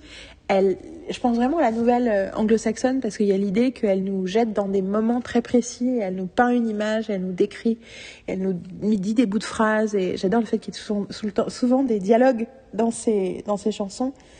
Euh, et en même temps, après, elle joue sur effectivement le côté euh, champ lexical de la couleur. Mais euh, on voit des images. Enfin, c'est ça en fait la précision. Il y a des années et des années, la première année que j'ai fait, euh, j'étais prof, on a eu un, un scénariste qui est venu euh, intervenir. il s'appelle Martin Brosselet. C'est un mec qui a écrit des tonnes de trucs dans les années 90 et 2000 à la télévision française. Et c'était un super c'était un super intervenant. Euh, il a raconté plein de choses passionnantes. Et après, je me rappelle, il avait envoyé un mail en disant Ah, j'ai oublié de raconter tous ces trucs-là, j'ai oublié de leur dire tous ces conseils-là. Et il m'avait renvoyé tout un tas de conseils. Et un des trucs qu'il avait dit, c'était euh, l'importance de définir les personnages dans les dossiers de présentation des séries en décrivant des images très spécifiques. Genre, créer des images, vraiment des images, créer des situations, décrire une situation spécifique qui permet de créer une image dans la tête et de pas définir avec des adjectifs ou, ou des trucs vagues, mais de juste de, de, de, de, ouais, de faire émerger des images dans la tête des gens, des lecteurs. Et euh, je pense tout le temps à ça euh, par rapport à ce que fait Taylor, parce qu'il y a vraiment ce truc-là. Elle crée. J'ai le film dans la tête, je vois le film, je les vois, je les vois avec les ses vinyles, je les vois, je le vois la main, je les vois la main dans la dans la tête, je les vois. Euh, debout, euh, désolé, je tousse. Il y a un moment où tu es euh, hollowed, euh, hollowed in the hallway, c'est ça, euh, hollowed eyes. Attends, je regarde hollow-eyed in the hallway. Après, j'adore aussi l'idée, l'image. Donc là, on revient sur la métaphore, sur l'idée des carnations that you had thought were roses. J'associe ça pour moi à, une histoire de mon passé aussi, euh, qui d'ailleurs tout l'album Red, j'ai l'impression que ça parle de cette histoire-là. Et du coup, ben pareil pour cette chanson. Et je pense qu'on a tous eu une histoire d'amour un peu comme ça dans sa vie, d'une histoire qui était hyper intense et hyper forte et en même temps qui n'était, enfin pas tous, beaucoup de gens. Euh, et en fait, avec quelqu'un qui voulait pas vraiment être avec nous ou qui était pas vraiment, euh, voilà, et que du coup, euh, ce truc avait l'air d'être le truc le plus incroyable et passionnel de la vie, ben en fait euh, bah, en fait, c'est, c'est, ça fait. Pff. Et, euh, et c'est vrai que dans mon cas, c'est pas exactement les carnations, il y a du thought were roses. C'est plutôt au contraire. C'était, moi, j'ai l'impression que dans mon, mon histoire, et c'est pour ça que la chanson All Too Well me fait beaucoup penser spécifiquement à cette histoire-là, c'est que dans mon cas, j'ai plus l'impression qu'il s'obstinait à dire que c'était des carnations. D'ailleurs, c'est quoi les carnations en français? Les œillets, que c'était des carnations, et que j'étais là. You dumbass, those are roses. Et que, mais que voilà. Ce qui veut pas dire que c'était pas. Euh, et en même temps, je dis you dumbass, those are roses, ça je le pense intérieurement, mais extérieurement je dis juste ok, ok, I guess we're carnations. Et euh, on revient à tout le truc de pas s'autoriser à dire exactement euh, l'intensité de mes sentiments. Mais, mais du coup, ça me fait vachement penser à ça. Et en plus, bon, voilà. Donc ma couleur préférée, c'est le violet. Deuxième couleur préférée, c'est le rouge. Bon, Taylor, elle a compris que pour mon anniversaire, fallait quand même faire son album fait pour moi. Euh, je dirais aussi que je suis extrêmement rassurée par le fait que je connecte grave avec l'ambiance musicale ce qui me rassure parce que, comme je disais, en fait, il y a une chanson sur Evermore qui s'appelle Gold Rush, qui est une chanson produite par Jack Antonoff, qui est une chanson euh, dont j'aime certains passages, mais d'autres passages euh, pas trop. J'ai beaucoup plus de mal avec. Et A Long Story Short aussi, c'est l'autre chanson de Evermore avec laquelle je connecte pas trop. Musicalement, en fait. Pas au niveau. J'adore les paroles. Les paroles sont géniales, de toute façon, tout le temps, c'est tout le temps. J'adore. Mais au niveau de la musique, ça me je trouve ça trop, euh, je sais pas, euh, hyper actif, saccadé. Enfin, je, je rentre pas dans la musique et ça me saoule. Ça me saoule parce que j'ai envie d'avoir accès à la chanson et du coup j'ai l'impression de pas pouvoir avoir accès. Et c'est des chansons très Jack Antonovienne et du coup j'avais très peur euh, à l'idée que c'est ça qui m'inquiétait par rapport à cet album. Et là pour l'instant, toute cette ambiance synth-spot qui est très Jack Antonovienne est pas du tout euh, excluante pour moi émotionnellement et je suis trop trop trop contente. Bon alors bien sûr, on va voir ce qui va se passer. Hein. Je fais deux chansons et ça fait je sais pas. Je pense que ça fait une heure de podcast. Ouh, exactement. Presque. Euh, j'ai des... Il y a quelque chose aussi sur euh, la rythmique. Un truc sur le battement du cœur. Et vu qu'on est dans le rouge, le rouge qui devient maroon, donc le rouge qui devient le scarlet, qui devient du sang, la couleur du sang, c'est comme ça que je vois maroon, euh, ça fait partie aussi de la force de la chanson. J'utilise tout le temps le terme de polysémie parce qu'un jour, euh, Carole l'a dit en parlant de Taylor Swift et de Buffy d'ailleurs. Et j'étais là, ah mais oui, exactement, c'est ça le mot scientifique pour expliquer euh, la richesse, la complexité. Et euh, du coup, je sais que j'aurai encore plein d'autres pensées et d'idées sur le sens de cette chanson. Mais voilà, voilà où je suis dès le départ. C'est rigolo parce que j'ai beaucoup parlé au début que j'allais parler de mes, réactions émotionnelles et tout, mais en fait, bien sûr, ma première réaction, c'est un commentaire critique et intellectuel sur le sens. Et, euh, et je me rends compte aussi que c'est important pour moi. Et c'est vrai dans plein d'autres aspects de ma vie d'ailleurs. J'ai toujours besoin de parler du contexte d'abord. Et du coup, c'est important pour moi de raconter des choses sur le contexte des choses que j'accroche à la chanson avant de parler de la chanson. C'est pour ça que j'ai parlé de psychanalyse, c'est pour ça que j'ai parlé de ma mère, c'est pour ça que j'ai parlé de tout ça avant. Et, euh, et ça m'inquiète des fois quand je fais ça parce que j'ai un peu l'impression que du coup je perds les gens. Parce que je dis je vais parler d'un truc et je commence par parler d'autre chose.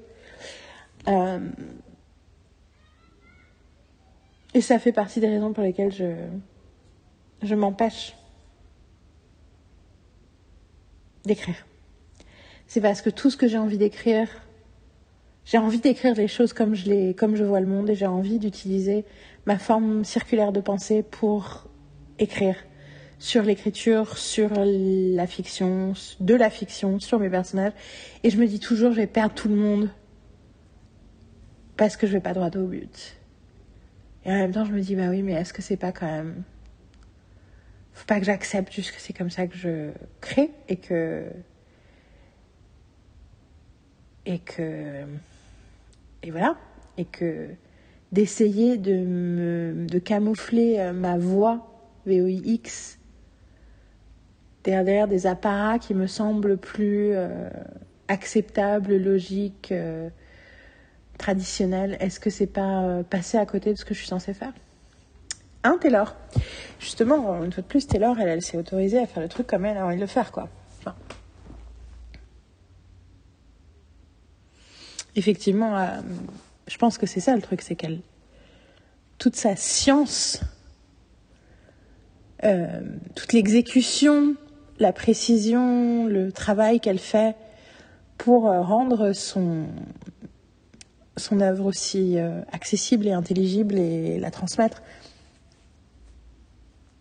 Ouais, elle le fait pas en amont, elle le fait après. D'abord, elle s'autorise à, vivre l'intensité du moment quand elle écrit. Et que ma façon de vivre l'intensité du moment quand j'écris, c'est c'est de commencer par. euh, En fait, c'est une, arbor... une pensée arborescente, mais je commence par décrire les branches avant d'arriver au tronc. Hmm. Ok, alors anti-héros. Alors celle-là, euh, c'est la seule. Donc j'ai évité de regarder les vidéos où elle raconte euh, ce qu'il y a dans les autres chansons. Mais celle-là, j'ai, c'est la première qui est sortie. Du coup, j'ai j'ai regardé et j'avoue que euh, quand j'ai vu euh, ce qu'elle disait sur cette chanson, j'étais là, oh my god, ça va vraiment, vraiment, vraiment potentiellement. Enfin, vraiment, je dis potentiellement parce qu'on sait jamais, mais ça a l'air d'être un truc qui va beaucoup, beaucoup, beaucoup me parler. Euh, j'ai l'impression que c'est exactement la chanson que j'attends d'elle, la chanson que je veux d'elle. En plus, il y a toutes les problématiques de l'apo- l'apologie des anti-héros dans justement la fiction indé dont je parlais tout à l'heure, dans la fiction prestige, qui me dérange. Et du coup, euh, c'est quoi un anti-héros? C'est quoi un, un villain? Euh, Je suis très, très, très. euh, J'ai des attentes intellectuelles fortes. Euh, on va voir ce que ça fait quand j'écoute. Donc j'ai réussi à faire 25, 26 minutes, super. Donc en fait c'est de plus en plus long. Waouh. C'est pas grave, Yael, respire. You know what you... tu- Voilà. Et, et, et, et confiance en, en le process. Entier.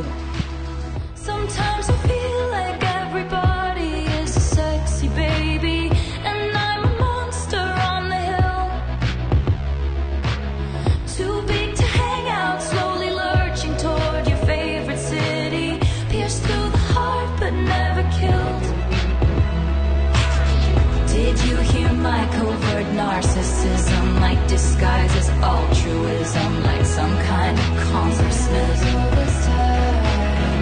I wake up screaming from dreaming. One day I'll watch as you're leaving, and life will lose all its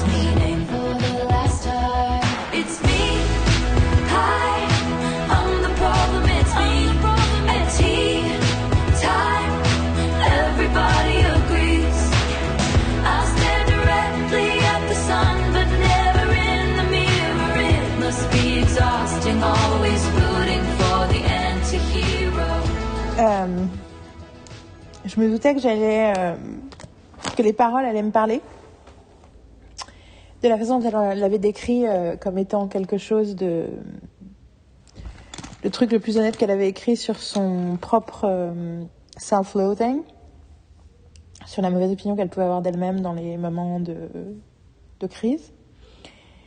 Mais je m'attendais pas à ce qu'elle utilise une image qui soit littéralement issue de, euh, de ma représentation de moi-même et notamment de conversations que j'avais avec le, psychanalyste dont je parlais tout à l'heure.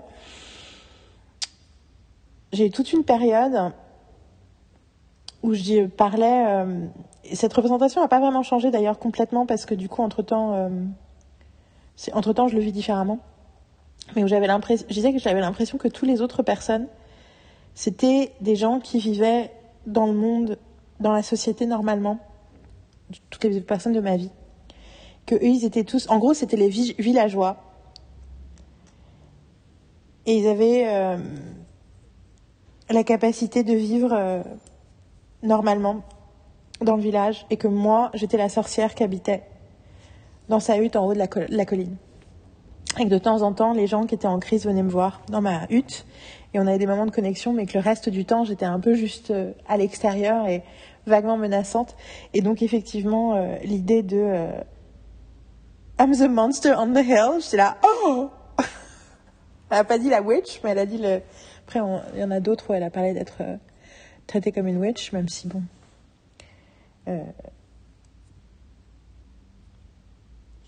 que moi, je voilà, j'apprécie totalement. C'est que ma, la stagiaire dont je parlais tout à l'heure, euh, hier, euh, elle m'a donné un surnom ces derniers mois. La, la stagiaire dont, à qui j'ai parlé hier, dont je parlais tout à l'heure dans le podcast, m'a donné depuis quelques mois un surnom qui est. euh, elle m'appelle ma sorcière bien-aimée et je lui ai dit à quel point j'appréciais énormément ce surnom parce qu'à la fois ça, ça reflétait tout le côté un peu witchy, mystique. euh, les witches derrière la après au-delà de la question de la magie il y a la question euh, des femmes qui ont du pouvoir et qui sont euh, maltraitées par la société à cause de ce pouvoir. C'est les c'est les c'est c'est la, représentation des féministes euh, c'est un peu la représentation des lesbiennes aussi. Du coup celles qui refusent de rentrer dans justement le système du patriarcat classique. Et euh, mais qu'elle ajoute bien aimé dedans qui sous-entend quelque chose de bienveillant de positif donc j'adore ce et donc c'est l'image que j'ai de moi-même maintenant. Euh, j'essaye de la voir. Mais en réalité je suis tout le temps habitée par euh, cette impression que everybody's sexy baby but I'm the monster parce que j'ai l'impression que ouais j'ai ce ressenti d'être euh, d'être trop d'être du coup d'être métaphoriquement trop large parce que mes opinions sont trop larges, parce que mon tempérament est trop large, parce que je rentre pas dans des cases, parce que je ne peux pas être discrète, je ne peux pas être retenue, je ne peux pas. Enfin voilà, ça c'est l'impression que j'ai, et que du coup aussi émotionnellement, euh... enfin quand elle parle ensuite de que en fait j'ai, euh, je suis narcissique euh, cachée qui déguise mon narcissisme dans l'altruisme. Euh... Euh, comme un politicien, enfin c'est quelque chose, enfin c'est que c'est que des pensées que j'ai sur moi-même en fait et des choses euh, qui m'inquiètent beaucoup et dont je parle beaucoup avec mes écureuils, que ce soit Carole ou Marine. euh, et une des raisons pour lesquelles je suis extrêmement euh, reconnaissante de leur présence dans ma vie, au-delà de plein, plein, plein d'autres choses, mais il y a un des trucs, c'est qu'elles me, c'est que j'ai entièrement confiance dans leur jugement et qu'elles me, et que je suis en mesure de leur demander justement si je n'ai si je, si je n'ai pas, si je ne les écrase pas, si je ne les empêche pas d'avoir de l'espace dont elles ont besoin pour leurs propres émotions et leur propre vécu. J'ai tout le temps peur de les... J'utilise tout le temps le terme de micro-manager. J'ai toujours l'impression de les micro-manager leurs émotions et, Et euh, récemment, j'ai une conversation là-dessus avec euh, Carole sur le fait que c'était pas le cas. Et ça m'a beaucoup rassurée. Euh, mais oui, j'ai toujours cette inquiétude. Et, et du coup, le hi, I'm the problem, it's me. Enfin, oui, bien sûr, quoi. Genre, bien sûr, ça me parle. Je pense aussi, je dis souvent, que le self-loathing, donc l'autodétestation, c'est comme ça que j'appelle ça en français, ou d'ailleurs même euh, la honte, ce sont aussi des émotions qu'on a parce que il est plus confortable de penser qu'on c'est nous le problème plutôt que le système euh, est pourri quoi que euh, que les dés sont pipés et que du coup euh, le monde ne fonctionne pas comme il devrait fonctionner c'est plus simple de penser c'est moi le problème et que j'ai encore du mal je commence à peine à vraiment complètement aller jusqu'au bout de cette pensée de me dire ok faut que j'arrête d'être dans une situation où on me fait sentir que c'est moi le problème alors que c'est pas moi le problème. Euh, dans le sens où, euh,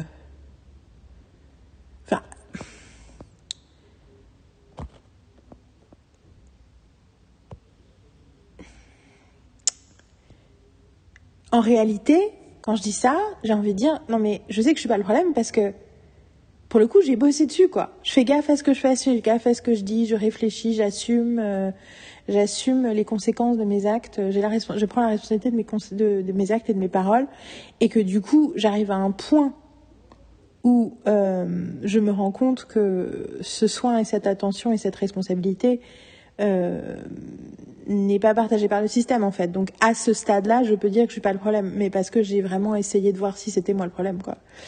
Euh, et j'ai essayé de me conformer à tout un tas de représentations externes. Euh,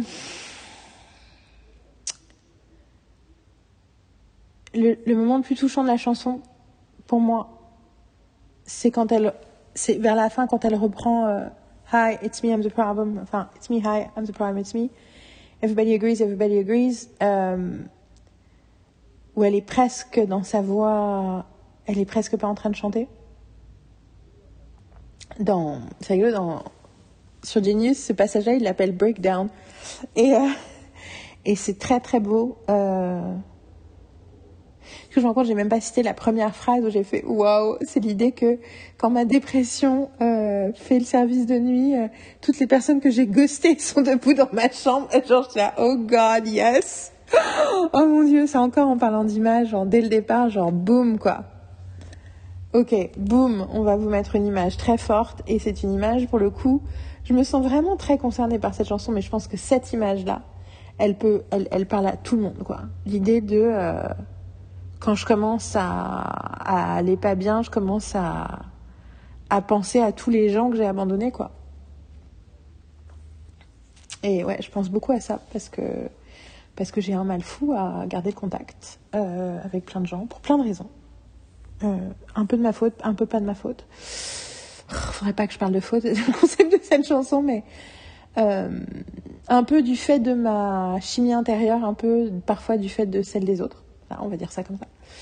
Euh, mais n'empêche que, et puis bon, parce que quand j'avais 16 ans, je suis partie vivre un an en Russie et que mes meilleurs amis en Russie étaient euh, une Belge, une Australienne, des Américaines et un Brésilien, et que du coup, ben, dès, ce moment-là,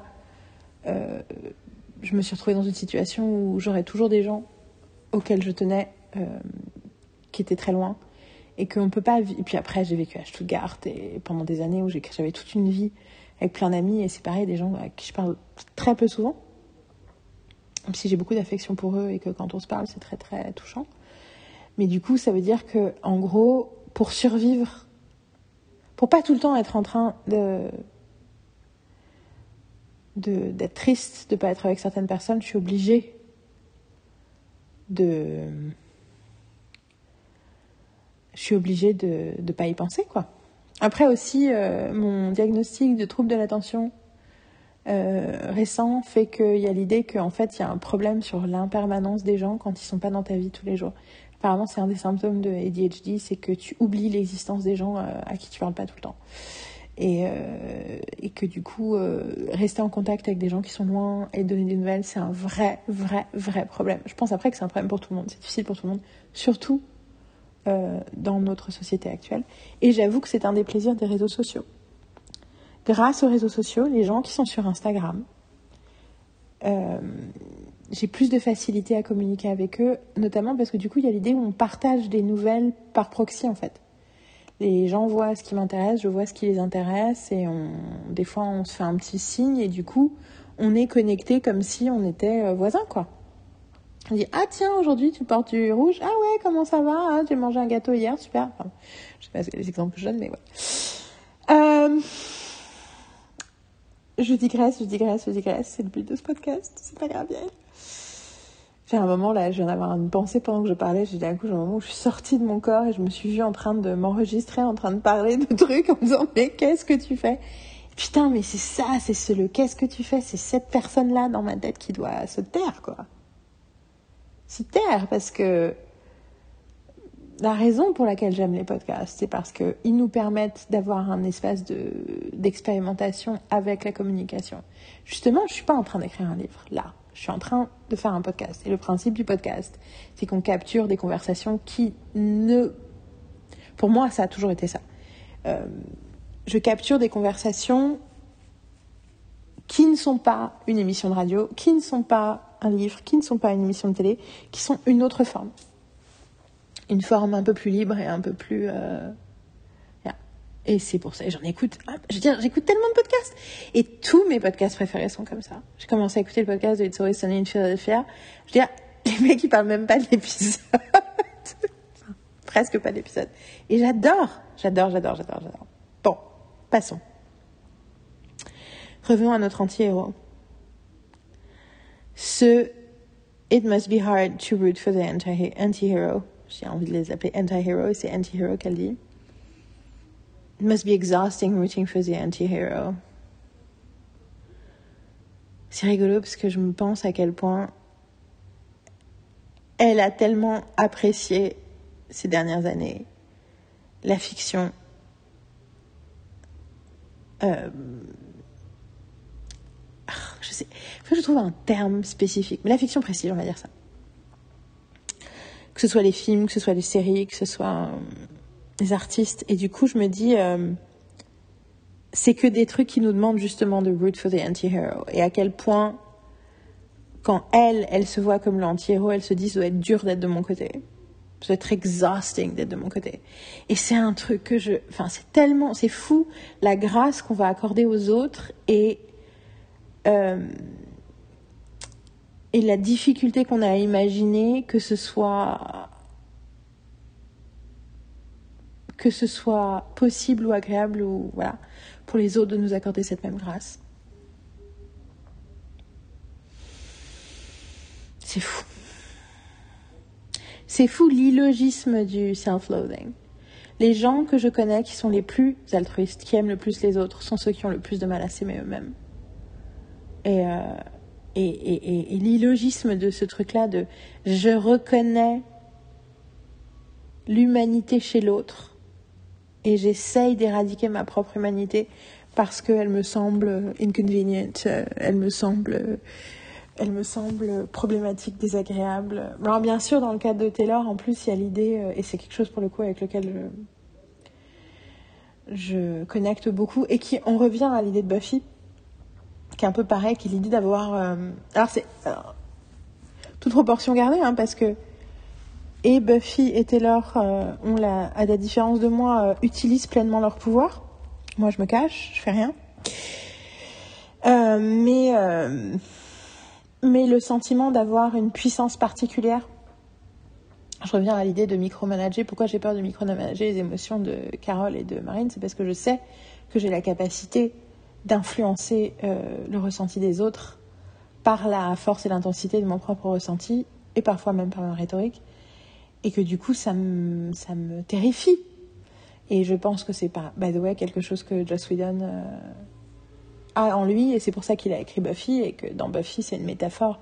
La force physique, la puissance physique est une métaphore pour, je pense, la puissance émotionnelle et intellectuelle de Joss, et c'est quelque chose que je ressens dans ma propre vie. Et, euh, et du coup, euh, ben, c'est quelque chose pour, enfin, Taylor, rien que ça, enfin, au-delà de son talent, donc elle a déjà, je pense, cette capacité. Elle a, la capacité de créer, de penser, d'aller plus vite que tout le monde et de faire plus que tout le monde. Euh, clairement, c'est ce que sa productivité montre, c'est ce que les récits des gens qui ont écrit des chansons avec elle quand elle avait 16-17 ans, euh, comment ils racontent ce que c'était que d'écrire avec elle et disent mais en fait écrire avec elle c'est en fait tu l'aides mais en fait elle est tellement elle sait déjà exactement ce qu'elle veut, elle a tellement d'idées, tellement d'images, tellement de trucs qui sont déjà là que en fait t'es plus éditeur que co-auteur et je pense que ça c'est la réalité de tous les gens qui ont créé des choses avec elle. Euh, et euh, donc au-delà de tout ça, de au quotidien, c'est quelqu'un probablement qui facilement peut prendre le pas sur ce qui se passe dans la pièce, sur ce qui se passe euh, autour d'elle. Et que ça, c'est voilà, ça c'est quelque chose avec lequel euh, je I relate.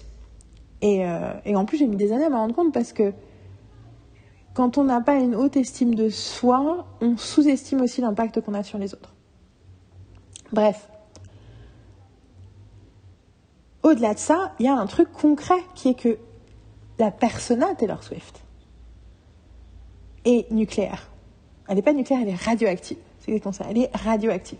C'est-à-dire qu'elle ne peut pas toucher quelque chose, faire quelque chose, dire quelque chose sans que ça ait un impact monumental. Et c'est aussi ça le Monster on the Hill. C'est que du coup, c'est l'idée de euh, je suis euh, un yeti quoi je ne peux pas je dis que je fais un pas t'as tout le village qui est en danger Euh, à côté de ça il y a alors l'image intéressante à la fin de la chanson sur l'idée de je rêve que ma euh, que ma euh, daughter-in-law m'assassine pour mon argent. Je trouve ça c'est rigolo l'idée de la daughter-in-law ça montre qu'elle se voit comme une evil stepmother en fait. Mais pourquoi une daughter-in-law? Mais en même temps, cette idée de de le récit, la mythologie autour de moi, the narrative, va finir par prendre le pas sur ma réalité. Je vais devenir l'image qu'ils ont de moi, qui est une femme très très riche, isolée, qui du coup euh, qu'on assassine pour son argent. Euh, je suis sûre qu'il y a un milliard de théories de Swifties qui expliquent pourquoi elle donne cette image-là particulière, parce que c'est lié à un film, un truc, machin, je sais pas. Mais en tout cas, ce truc de la peur de devenir une caricature aussi. En, donc en gros, le texte de cette, chanson me parle énormément. Euh, musicalement, c'est celle avec laquelle pour l'instant j'ai le moins de connexion claire. Il y a quelque chose d'un petit peu... euh, En fait, j'aime beaucoup ce qu'elle chante. Je trouve la, rythmique euh, un peu moins... Ça me fait penser à Only the Young, qui est une chanson que j'aime beaucoup, mais dont l'ambiance musicale ne m'intéresse pas très énormément. Je l'aime beaucoup à cause de la voix de Taylor et des paroles, mais pas et l'harmonie.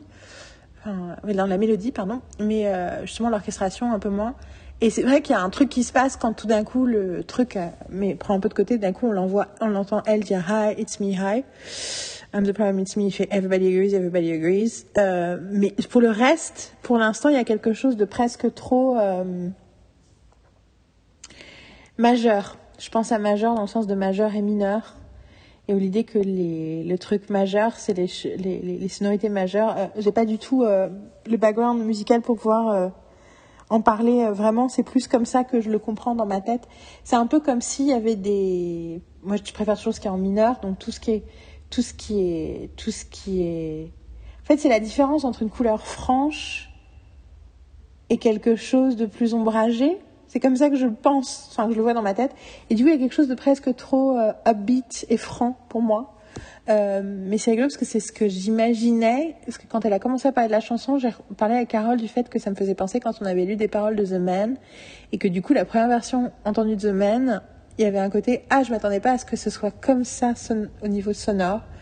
Et du coup, vu qu'en plus, il me semble que The Man aussi, c'était track 3. Euh, D'ailleurs, je suis en train demander, est-ce que tous les tracks 3, c'est des tracks politiques ou des tracks féministes? Enfin, Entre-temps, là, j'ai l'impression que tous les tracks sont féministes. Mais euh, du coup, je vérifie. Lover, Lover, Lover, Lover, track... Oui. Ah non, c'est track 4. Bah oui, bien sûr, The c'est... Le track 3, c'est Lover. C'est Lover dans Lover. Mais euh, je sais pas pourquoi j'avais pensé que ça... Enfin, en tout cas, il y avait l'idée que j'ai pensé comme ça. Donc, je me dis, à mon avis, ça va être un, un, un tempo plus upbeat et plus franc que ce qu'on imagine avec un titre pareil. Qui fait vachement penser à Jenny Lewis d'ailleurs, le côté où elle a tendance à faire des chansons qui sont hyper euh, joyeuses et quand tu écoutes les paroles, tu fais Ah, mais c'est une chanson sur la dépression Ah, mais c'est une chanson sur euh, une séparation sentimentale terrible. Euh, voilà, bon. Next song. Donc maintenant, il ne reste plus que trois pour ce podcast, hein, parce que j'ai décidé que je faisais face A et ensuite euh, face B sera un deuxième podcast. Donc la troisième, c'est Snow on the Beach et c'est une chanson featuring Lana Del Rey. Amanda Shires, autre chanteuse que j'adore, a posté dans ses stories une vidéo de son tour bus avec son band où elle écoutait Video Games de Lana Del Rey, qui est la première chanson que j'ai aimée de Lana Del Rey. J'ai jamais vraiment eu une période de Lana Del Rey, j'ai pas vraiment, j'ai jamais vraiment écouté ses albums. Je me rappelle quand elle, quand elle est arrivée, elle a sorti deux tracks et il y en avait un des deux qui était dans Gossip Girl et c'était incroyable, c'était Video Games. Et, et ensuite, je pense que je me suis fait contaminer par euh, la vision un peu ouais, en fait, ce qu'elle fait, c'est quoi. Euh, Et du coup, j'ai jamais vraiment écouté. Je sais que Taylor l'adore, je sais que plein d'autres gens l'adorent. Je trouve ça incroyable que Amanda ait posté, oui, donc ses stories avec Video Games, une heure avant que euh, que Taylor annonce que le quatrième track s'appelait Snow on the Beach, featuring Lana Del Rey. Bon, après, voilà, Lana Del Rey, son, un je sais plus si un ou plusieurs de ses albums importants ont été faits par Jack Antonoff, donc bon, ok.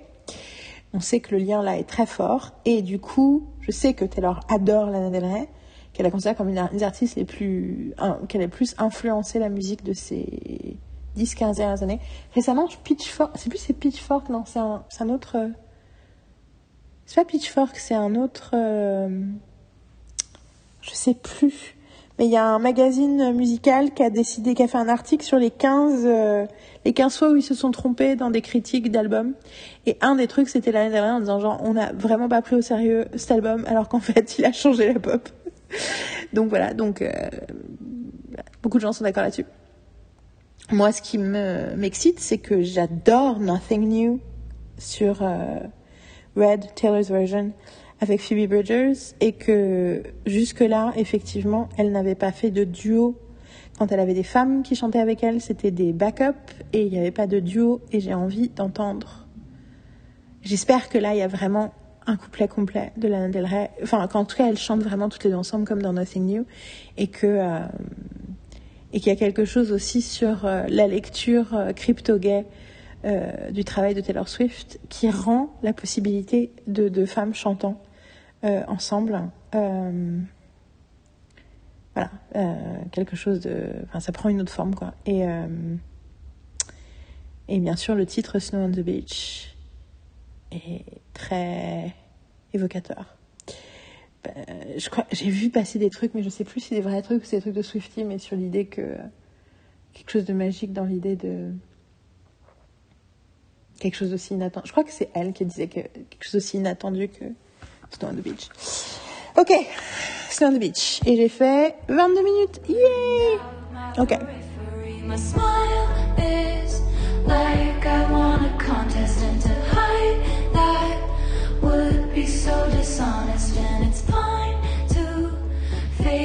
till you make it, till you do, till it's true.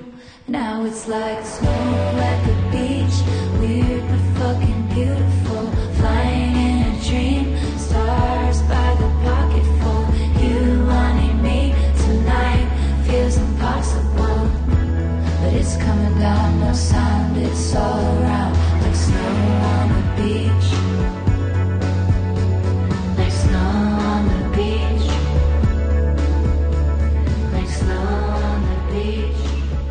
Je l'ai écouté trois fois et demi. Je l'ai écouté trois fois et demi parce que j'ai besoin de l'écouter trois fois. Et ensuite, j'ai ressenti le besoin euh, de dire aux filles que j'en étais qu'à la chanson 4. Alors que ça fait genre trois heures que j'ai commencé. J'ai noté, j'ai commencé à écouter Lavender Haze à 11h15, il est 13h26. Euh, track du coup, après, j'ai eu envie de poster un truc sur Instagram, et du coup, je me suis dit, ah, faut que je la réécoute, parce que j'ai, j'ai dissocié. Euh, j'ai besoin de la réécouter plusieurs fois au départ parce que il fallait que je dépasse mon sentiment de déception parce que justement Del n'a pas de de couplets qui lui appartiennent. Et c'est toujours ce truc de quand nos attentes sont déçues, c'est difficile de savoir est-ce que cette déception est légitime ou pas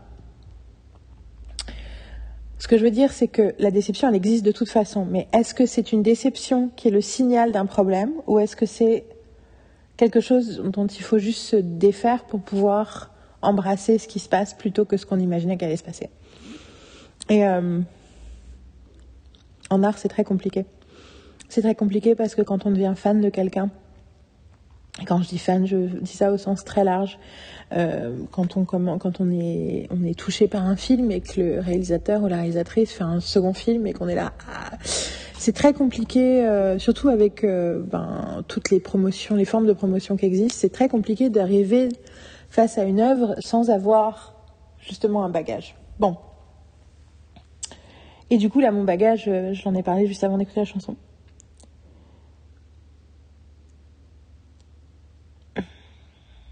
Ça m'embête que Taylor ait pas plus de chansons où elle chante avec des femmes parce que, avec, comme ça, à part égale, parce que j'aime énormément les chansons où elle chante avec des hommes. Je trouve que ça fait partie de ces, Enfin, Everything Has Changed, pendant longtemps, c'était une de mes chansons euh, que j'ai pas envie de dire que c'est une de mes chansons préférées parce que c'est pas exactement ça. C'est plus que j'en arrêtais jamais de l'écouter. Euh, j'adore aussi euh, l'audio avec Gary Lightbody sur Red et j'adore Coney Island, bien sûr. Euh, et plein d'autres. Et du coup, j'ai juste envie qu'elle fasse pareil avec des nanas. Et en, fait, quand elle a fait avec Phoebe Bridgers, cette chanson était tellement genre waouh que. Euh... Et en plus, moi, j'ai Phoebe Bridgers, j'aimais bien ce qu'elle faisait, mais il y avait un petit côté. Euh... Il y avait une forme de. J'avais l'impression qu'il y avait une forme de complaisance dans un genre particulier. Et en fait, cette chanson et cette collaboration m'a beaucoup, beaucoup, beaucoup. M'a ouvert la porte à vraiment apprécier euh, Phoebe Bridgers à sa euh, juste valeur. Donc euh, voilà, donc c'était vraiment bien. Puis l'idée d'avoir envie, et c'est rigolo parce que l'idée c'est j'ai envie de voir des relations entre femmes. Euh, alors, je parlais du crypto gay et bien sûr c'est quelque chose de très intéressant, mais en général aussi le reflet de mes relations avec des femmes qui sont des relations d'amitié, qui sont des relations parfois presque familiales, parfois dans le cas de ma relation avec Marine et ma relation avec Carole, on est sur euh, quelque chose d'encore différent, quelque chose de l'ordre de l'engagement de vie, même si euh, ça ne ressemble pas euh, aux engagements de vie qu'on est habitué à voir, parce que il n'y a, je dirais pas qu'il n'y a rien de sentimental, parce que bien sûr que c'est sentimental, toute émotion est sentimentale, mais que ce sont des, enfin j'en parle souvent avec les filles de la difficulté que j'ai à ne pas pouvoir exprimer à sa juste valeur nos relations en utilisant le mot ami, meilleur ami. Avec meilleur ami, ça marche avec Marine, mais c'est tellement plus que ma meilleure amie. Et, euh, colocataire. Euh, je trouve que j'aime bien dire que c'est ma famille. Mais ça peut donner l'impression qu'on a des rapports de sœurs. Et j'en parlais récemment avec Carole, je disais, mais en fait, le problème, c'est que des sœurs, elles sont destinées à avoir leur propre chemin et leur propre vie. Et c'est pas que j'ai pas envie que Marine et Carole aient leur propre chemin et leur propre vie, mais en tout cas, euh, surtout spécifiquement vis-à-vis de Marine, pour moi, euh, nos vies sont entremêlées quoi qu'il arrive jusqu'au bout. Et du coup, sœur, c'est pas ça, c'est pas la bonne métaphore, quoi. Tout ça pour dire que j'ai envie de voir des des relations entre femmes qui soient plus que juste de la female friendship. Parce que c'est mon expérience. Et, euh, et du coup, j'avais envie que la Del elle chante. Plus. Sauf que, ironiquement, pas ironiquement parce que c'est, alors je sais pas, je sais pas quel mot utiliser, mais en tout cas, ce qui s'est ce ce qui s'est passé dans la deuxième et la troisième écoute de cette chanson, c'est qu'en fait j'ai vachement pensé à Marine et à Carole, et qu'en fait j'ai vachement pensé euh, justement à la spécificité, à la beauté, à euh, le sentiment de les, les, les, moments de joie que je ressens dans la connexion qu'on a et qu'on partage. Euh, j'ai pensé à plein de moments avec Marine de nos 25 années d'amitié. Et du coup, après, j'ai aussi pensé au fait que j'ai pas de mots pour l'exprimer et que du coup, let's snow at, let's snow at the beach, at the beach. Ironiquement, il y a toute une histoire dans le passé de Marine. Quand elle est allée aux États-Unis la première fois, elle a prononcé beach bitch et que ça a créé tout un tas de... Ça a beaucoup fait rire euh, la famille d'accueil où elle était, mais c'était pas mon intention. Donc Snow at the Beach, weird but so fucking beautiful, c'est littéralement ce que je suis en train d'écrire en fait. Et du coup, j'ai pensé à, au fait que c'était une chanson qui pouvait parler d'une connexion euh,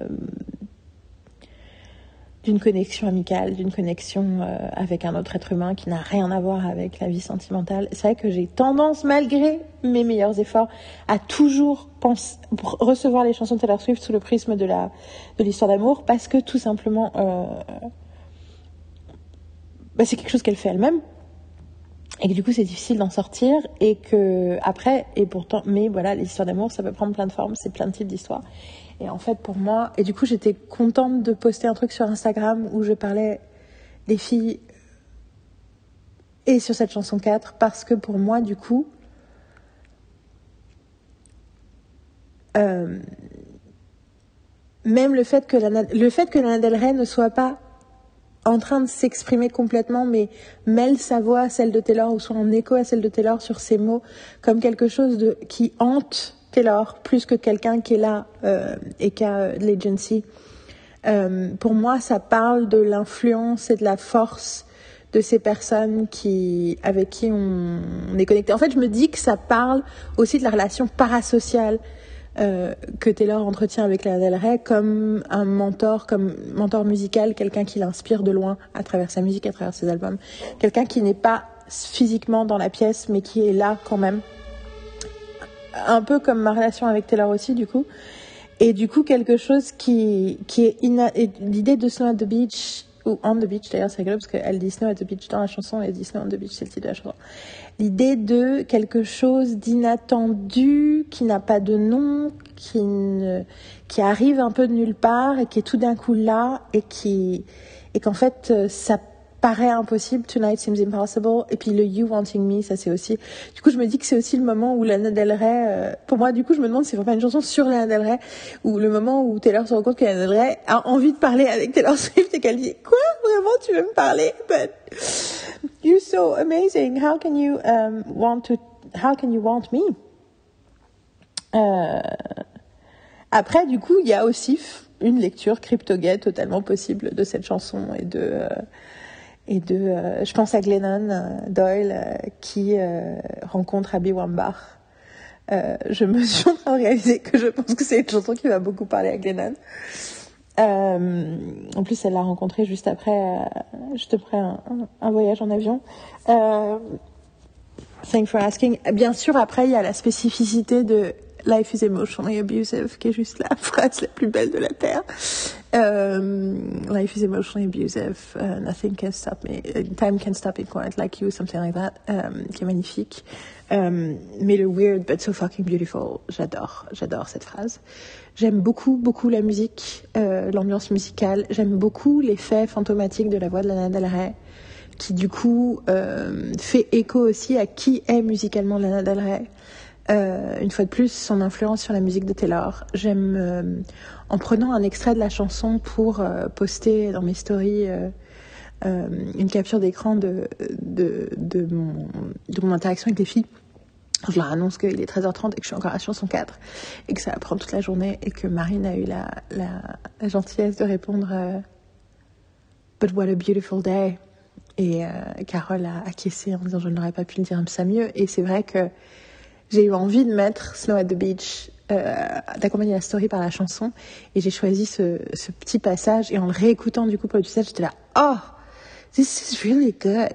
Donc ouais, je pense que c'est c'est une chanson qui va. Mais on revient à la question du mineur. On est on est dans quelque chose de de plus ombragé en termes de sonorité et du coup ça me parle. De tonalité aussi, ça me parle, ça me parle. Je ne peux pas encore les chanter. Faut que j'apprenne, faut que je me familiarise plus avec la mélodie pour essayer de la chanter. Mais il y a, il y a quelque chose de plus mineur. Enfin, dans mon impression, une fois de plus, euh, zéro musicologie euh, pour, euh, pour confirmer, soutenir ça. Ok, j'ai fait que 11 minutes, mais en fait, je vais pas forcer le truc de 20 minutes à chaque fois. Yeah. Je pense que du coup, c'est automatiquement une chanson qui va tout le temps me faire penser aux filles, quoi. Euh, aux écureuils. Parce que du coup, maintenant que je les imagine. En fait, c'est juste, je pense à la spécificité de la joie que c'est de vivre avec les filles et à quel point je vois des corrélations avec d'autres expériences, d'autres gens, euh, notamment des expériences de mariage de mariage heureux où on fait, fabrique sa vie avec des gens et on a quelqu'un avec nous dans les tranchées, euh, dans les journées de merde comme dans les super moments euh, inattendus. Et, euh, et en même temps, je vois quelque chose de totalement unique en son genre parce que, bah, parce que c'est pas comme ça que ça fonctionne, parce que on est à la fois extrêmement liés et en même temps totalement indépendantes les unes des autres et totalement libres les unes des autres. Et c'est, enfin, c'est, c'est weird but fucking beautiful. et j'ai tellement envie d'écrire dessus, j'ai tellement besoin de partager ce que c'est. Et c'est rigolo parce qu'il y a toute la spécificité de ma relation avec Paris. Et en même temps, il y a toute la spécificité de ma relation avec Carole, qui est beaucoup plus jeune comme relation.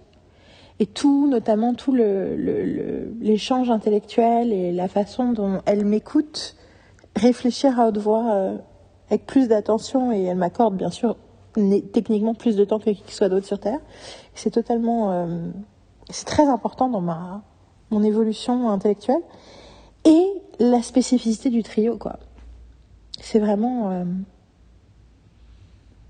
je ressens une telle gratitude d'être dans cette situation-là, surtout euh, parce que ça fait euh, neuf mois que je suis allongée et que du coup, euh, je peux vivre aussi ce moment difficile avec une forme de sérénité parce que j'ai deux écureuils qui s'occupent de moi, même a un écureuil qui a une patte folle et Marine aussi a du mal à se déplacer et, et qu'heureusement que Carole est là pour s'occuper de nous.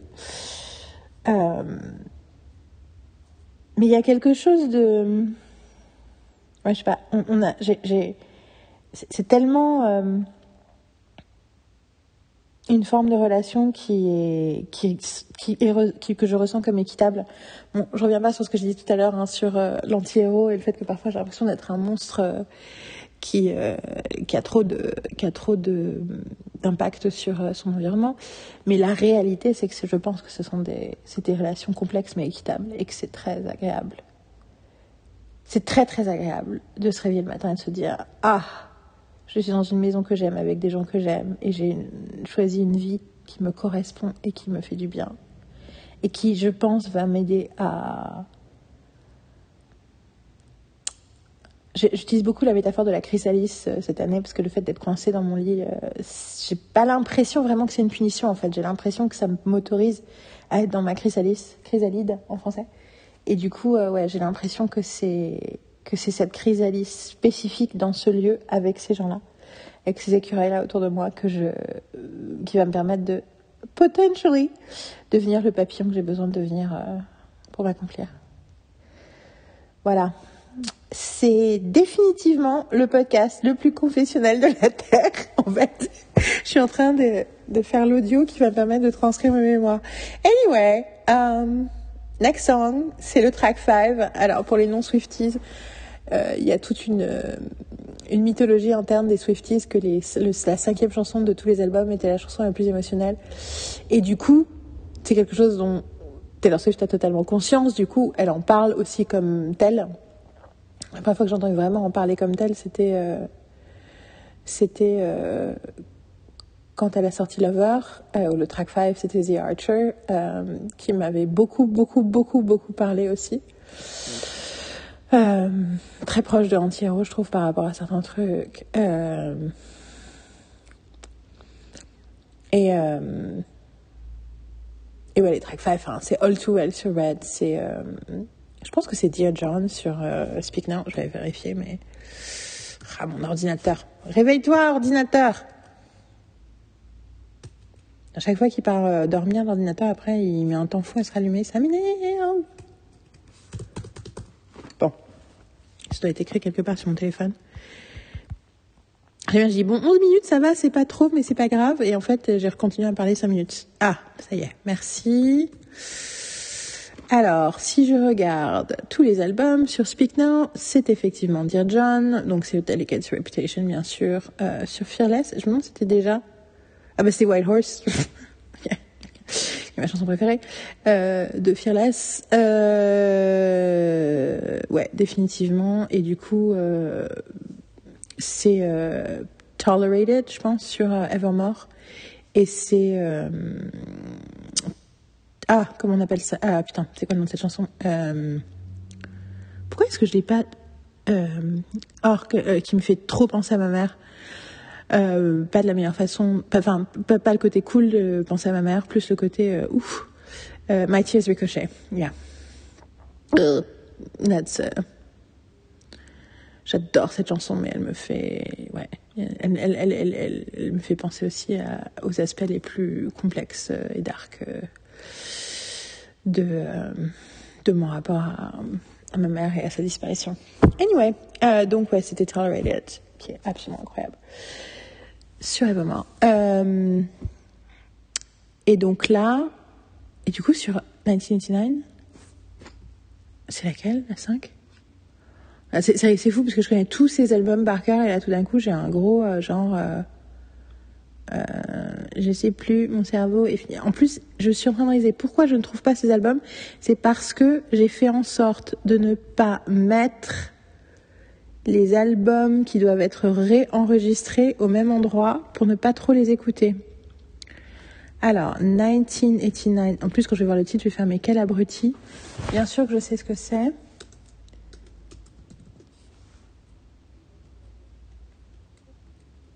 Oh mon dieu.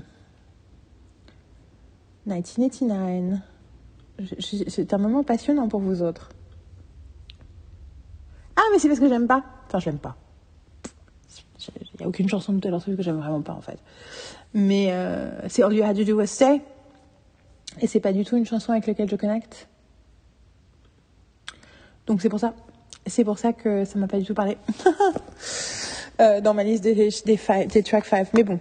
Donc celle-là s'appelle euh, You on Your Own Kid. Je crois, c'est ça? Je dis, je disais ça comme s'il y a quelqu'un à côté de moi. You're on your own kid. Voilà. Donc, on a dit track 5, You're on your own kid. Euh, c'est parti. Et ensuite, plus qu'un track. Et ensuite, je fais une pause. et je mange. Euh, ça veut dire que je mange à 15h, mais c'est pas grave. Et ensuite, je ferai la phase B. Summer went away, still the yearning stays. I play patiently, he's gonna notice me. It's okay, we're the best of friends. Anyway, I hear it in your voice. You're smoking with your boys. I touch my phone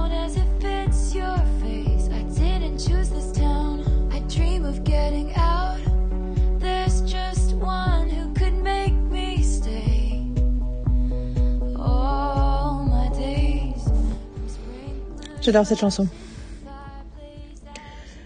J'ai, euh, je l'ai écouté genre trois fois et demi parce qu'à un moment en fait j'étais, ça me faisait tellement plaisir de l'écouter et du coup j'ai commencé naturellement à avoir envie de faire des choses et du coup j'ai commencé à ouvrir GarageBand pour commencer à poser les enregistrements, pour commencer à faire des trucs parce que en fait il y a une euh, une énergie dans cette chanson qui m'a donné de qui m'a donné euh, de l'énergie, euh, de l'énergie de cré- créative pure, qui m'a donné envie d'avancer.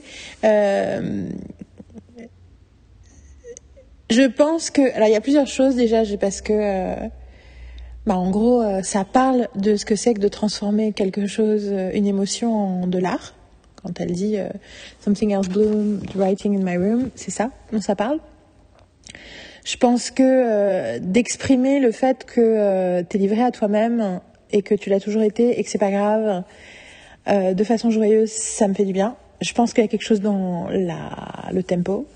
Euh, on revient euh, sur euh, quelque chose d'upbeat, mais enfin justement c'est plus mixed. J'ai l'impression que Anti-Héros après, je verrai quand je le réécouterai, mais c'est plus mixed. Le upbeat, la upbeatness est ombragée, on va dire, pour reprendre mes, mes propres, ma propre terminologie. Euh, il y a quelque chose sur le fait de brûler, de dire qu'il y a des pages qui ont été tournées quand tu as brûlé des ponts et que c'est en, enfin, en gros que parfois euh, brûler les ponts euh, ça fait du bien. Cette phrase-là me parle beaucoup, beaucoup. Because they were page turned with the bridges burned. So make your friendship bracelet. Et en même temps, voilà, c'est-à-dire que vis ce que tu as à vivre et c'est pas grave si tu passes à autre chose et si tu avances et tout ce que tu vis est important. Et en même temps, il y a tout un truc sur l'adolescence et sur les traumas d'adolescence et sur le fait de ne pas avoir été euh, la fille choisie par le garçon ou par les garçons en général et de s'inquiéter quand elle parle de starving herself en pensant qu'elle va être sauvée par un perfect kiss. Euh, on est sur euh, toute l'imagerie euh, romantique qu'elle s'est réappropriée, mais qui aussi l'a intoxiquée de façon négative pendant une partie, je pense, de sa vie, et euh, jusqu'à ce qu'elle euh, et nous intoxique tous, en fait. Euh, je reviens toujours à, ça dans mes dans mes stages sur la caractérisation des personnages, le fait qu'il y a un désir externe qui nous semble la clé du bonheur, mais parce qu'en fait, ce désir externe nous donne l'impression qu'on va être quelqu'un d'autre plutôt que cette personne imparfaite que nous sommes et que nous voudrions changer. Et que bien sûr le besoin interne c'est justement de de s'accepter, de se vivre, de s'expériencer pleinement euh, et que euh, c'est un peu ça qu'elle décrit dans cette chanson. Il y a plein de choses dans cette chanson. J'avoue, que la façon dont elle fait You're on your own kid and you always have been, le fait de parler des perfect bodies, le fait de parler euh, de He's gonna notice me. Il y a tellement de phrases pareilles, une fois de plus, elle crée des images très très fortes, très très rapides. Et du coup, j'ai l'impression, depuis, euh, j'ai pensé pendant la, quatrième chanson et puis après j'ai oublié de, j'ai oublié d'en parler tout de suite. Euh, je le trouve particulièrement confessionnel cet album, ce qui est logique, hein, vu ce qu'elle avait annoncé euh, en disant euh, 13 Sleepless Nights. D'ailleurs, je me demande sur celle-là, on se demande si une Sleepless Nights de son adolescence et comment elle y pense à présent, ou une Sleepless Nights de sa vie adulte où elle repense à ce moment d'adolescence. Je pense plutôt une Sleepless Nights de son adolescence, justement, où, où elle écrit l'intensité du moment qu'elle vit. Et que du coup, oui, cet album, encore plus, encore plus que les autres, même si c'est un peu ce qu'elle fait d'habitude, fait ce truc de créer qu'à l'intérieur d'une chanson, elle, elle, elle recrée comme un snow globe en fait, comme un, je sais pas comment on dit snow globe en français.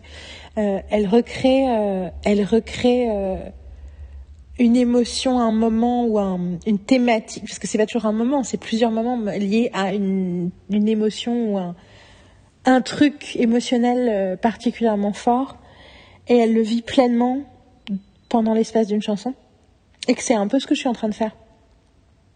En fait, je me disais que mon podcast est particulièrement approprié à cet album-là en particulier.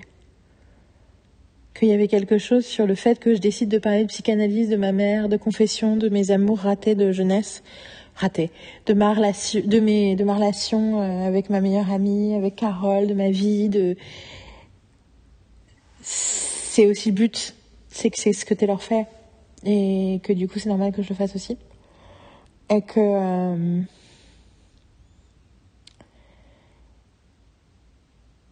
et que ouais je sais pas j'ai l'impression mais c'est peut-être juste parce que je suis dedans que euh, on à un degré supérieur de je vais aller dans le détail de la partie la moins rationnelle de mon expérience du monde. Je dis moins rationnelle pourtant elle utilise elle utilise la, force des mots et donc l'intellectualisation pour, les, pour euh, le transmettre, pour le raconter, mais qu'elle elle, elle s'intéresse à cette espèce de justement à expliciter, à verbaliser euh, encore plus que d'habitude la spécificité de l'émotion euh, de ces moments-là. Je, je, verrai avec le recul. Euh, je vais pas réécouter ce podcast avant de le publier. Je vais littéralement le monter. Euh, je pense que je vais mettre les intros des chansons entre chaque chanson, entre chaque truc, et je vais et je vais le monter et je vais faire une enfin, je vais finir la saison. Je vais faire écouter la chanson 6. Je vais parler de la chanson 6. Je vais faire une conclusion euh, préliminaire et ensuite je vais le sortir et je pense que je vais faire pareil avec la phase B et du coup probablement ce soir et du coup euh, il n'y aura pas de recul pour l'instant sur l'album. Euh, du coup, ça me donnera l'occasion d'en parler euh, longuement avec euh, Carole avant que j'essaye. franchement, j'avais l'intention qu'on fasse un pré-Midnight euh, épisode avec Carole, mais ça s'est pas fait parce que le mois de septembre et début octobre ont été beaucoup plus compliqués que prévu. Mais c'est ce qu'on va faire. Mais pour l'instant, je pense que c'est ma préférée en fait. Et c'est rigolo parce que c'est elle, du coup, j'ai l'impression, voilà, ça, j'ai fait six minutes. J'ai l'impression que j'ai moins de choses à dire, mais c'est parce que, bon, déjà, c'est parce que j'ai déjà plein d'autres choses dans les autres qui en fait euh, dovetails, enfin, qui sont en rapport avec ce que je suis en train de dire là. Mais euh, il y a aussi l'idée que euh, que quand il se passe un truc physique et émotionnel tout de suite avec la chanson, quelque part il y a moins à dire pour l'instant parce que pour l'instant c'est j'ai besoin de temps pour verbaliser l'émotion, voilà, c'est ça. Euh, mais ça me fait. Mais par contre, je pense qu'il y a. J'ai eu un moment où je suis allée. Euh... Je suis allée dans une autre pièce avec mes écouteurs en écoutant la deuxième ou troisième écoute, et du coup, je me suis retrouvée à danser. Alors, j'ai très mal au dos, donc Là, ça va aujourd'hui, mais ça va aujourd'hui parce que je passe la plupart de mon temps allongée, donc du coup, je, je fais en sorte de pas avoir mal. Mais j'ai pas pu m'empêcher de danser en fait un petit peu, et ça m'a fait exactement l'impression que j'avais quand j'ai découvert Delicate pendant sur l'album Reputation, et où je me rappelle avoir pensé. Bon, Delicate, c'est encore plus dansant, je trouve, mais Delicate, je dis putain, c'est vraiment, j'ai l'impression que Taylor Swift, c'est des chansons. C'est comme si c'était des chansons sur lesquels tu avais envie de danser en boîte, mais qui étaient euh, sur des textes de, de son journal intime. Et ouais, celle-là, ça me fait cet effet-là aussi. Et euh... puis il y a toujours l'idée de chaque fois qu'elle arrive à recapturer. Euh... J'adore Taylor adulte, mais bien sûr il y a quelque chose d'un peu magique quand elle recapture aussi Taylor adolescente et que là elle repart. Enfin c'est bizarre, je parlais de Speak Now tout à l'heure et c'est là que t'as l'impression que t'es dans Speak Now, t'es dans entre Fearless et Speak Now quoi. Surtout Fearless d'ailleurs. tu retournes dans 15, tu retournes dans Hey Steven, tu retournes dans, euh, dans euh, You Belong With Me, quoi, en termes de, de ressenti. Euh, mais avec quelque chose de beaucoup plus sophistiqué parce qu'il y a tout le recul de l'expérience. Et en même temps, il y a la fraîcheur. He's gonna notice me, enfin, tellement quoi, tellement cette phrase. partagé par le monde entier. Et d'ailleurs, He's Gonna Notice Me, euh, bien sûr, il y a beaucoup de gens pour qui c'est She's Gonna Notice Me. Parce que je pense que ce ressenti adolescent d'être invisible, notamment euh, invisible de la personne qui que tu portes le plus en affection, ben automatiquement il y a quelque chose de très euh, très universel. Les garçons aussi les garçons, les filles et, les... et d'ailleurs aussi euh, les gens qui ne s'identifient ni comme des garçons ni comme des filles. Euh... Enfin, voilà, c'est quelque chose de très universel. On a tous ce truc de. Euh... Puis parfois ça marche, puis parfois ça marche pas, quoi. Et euh, qu'est-ce qu'on en fait? Et comment on fait pour en faire quelque chose qui n'est pas une invitation à, à, à se protéger le cœur? C'est ça qui est dur. Je reviens à à Shangri-La et Lavender Haze, quoi. Et c'est. Je, je. Pour moi, Taylor Swift, c'est l'invitation à ne pas protéger mon cœur, à assumer, à vivre pleinement tout ce que mon cœur ose ressentir. Et en fait, c'est rigolo parce que euh, j'ai une euh, j'ai une comparaison parce que euh, ça fait euh, j'ai enfin j'ai j'ai j'ai très envie de me faire tatouer des, des noms euh, de femmes euh, importants pour moi euh, depuis longtemps. Après, pour plein de raisons, en plus le mal de dos, le prix que ça coûte et tout, fait que pour l'instant, je n'ai que fait, je n'ai qu'un seul tatouage, qui est celui qui est. euh, euh, Enfin, j'ai d'autres tatouages, mais un seul tatouage de cette série-là, qui est euh, celui qui est euh, euh, en hommage à ma maman, qui s'appelle, c'est écrit Clara, qui n'était pas le prénom de ma maman, mais qui était le prénom qu'elle aurait voulu avoir, avec du lilas, qui était sa, fleur préférée, sur l'épaule. Mais euh, il y a,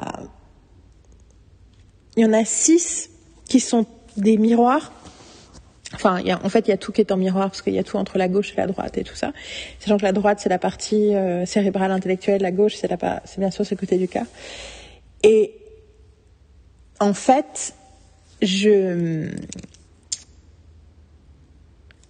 du côté droit, du côté plus cérébral, du côté aussi plus intellectuel, c'est là que je vais mettre Buffy. C'est aussi là que je vais mettre Jane Lewis. Et c'est aussi là que je vais mettre Virginia Woolf.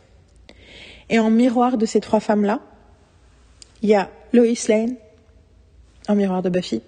Il y a Taylor, en miroir de Jenny. Et Jane Austen, en miroir de Virginia Woolf. Et je pense souvent que, effectivement, euh, Taylor est à Jane Austen ce que Jane Lewis est à Virginia Woolf. Et du coup, ce que ça veut dire, et ce qui est très drôle, c'est que d'ailleurs, Jane Austen était l'auteur préféré de Virginia Woolf. Et du coup, c'est rigolo parce que ces trois, ce côté droit, Buffy, euh, Jenny et Virginia Woolf, c'est des choses que j'ai toujours vachement plus facilement assumées. C'était beaucoup plus simple de parler d'elles. Et j'en parle beaucoup dans le dernier podcast que j'ai mis en ligne, qui est en cours d'écriture. Euh, je parle de que j'ai mis du temps en fait à prendre au sérieux Lois Lane, spécifiquement la Lois de Lois et Clark. J'ai mis du temps à prendre au, séri- au sérieux cette série-là parce que justement cette série faisait plus battre mon cœur. J'allais dire que fonctionnait mes méninges, c'est pas vrai. Elle faisait fonctionner mes méninges aussi, mais elle ne ressemblait pas à l'aspiration intellectuelle euh, au même niveau que Buffy. Alors c'est rigolo parce que Buffy pour le coup était déconsidérée, mais je savais depuis très très tôt que Buffy était extrêmement intellectuellement fort. J'ai mis beaucoup plus de temps à réaliser que c'était le cas de Lois et Clark. Parce que, parce que et Clark l'est de façon très différente, un peu, enfin voilà, la comparaison de Jane Austen et Virginia Woolf, je pense que ça aide beaucoup. Et, euh, et du coup, c'est pareil avec Jenny et avec Taylor, c'est-à-dire que euh, Jenny écrit aussi avec beaucoup d'émotion, mais elle a une écriture beaucoup plus cryptique et du coup, quelque part, elle se protège aussi de ce que ça veut dire, ce qu'elle raconte, même si, comme j'en disais tout à l'heure, elle parle, elle parle de dépression et de plein d'autres choses. Enfin, je dirais, j'ai fait un sur ma chaîne YouTube euh, Geek Avant-Garde, il y a, des playlists. J'ai fait des playlists avec euh, un double best-of, euh, un avec des chansons de Hilo Kylie qui était le groupe dont faisait partie Jenny Lewis quand j'ai découvert, et un avec des chansons de Jenny en tant que soloiste. Et donc euh, voilà, si vous voulez savoir qui est Jenny Lewis, c'est vous le trouverez là. Mais euh,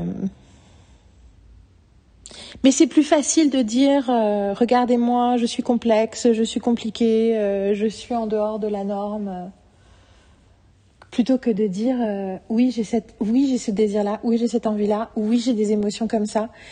Euh, en fait, en gros, la terreur d'être une basic bitch.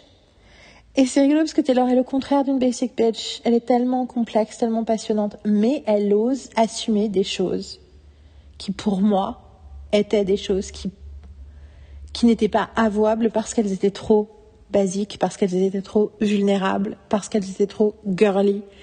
Euh, c'est ce que je ressens quand j'écoute cette chanson.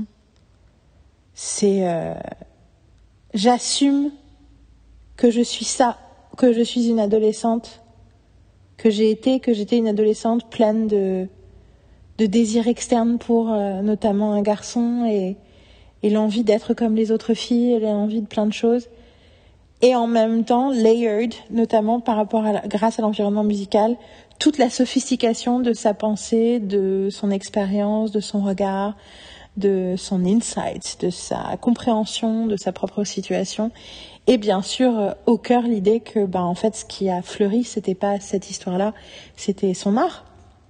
Yeah, I love the song. Ok. Dernier dernier track de la face A. Euh, que je veux dire face A? C'est du français, hein. C'est en français qu'on parle de face A et B. Coup, je me demande c'est quoi le nom en side. Ah oui, c'est side A, side A, side B. Ouais, donc face A, donc c'est du français. Donc dernier track de la face A qui s'appelle, je crois que ça s'appelle Midnight Rain. Ouais, c'est Midnight Rain. Ok. Ouf, c'est parti.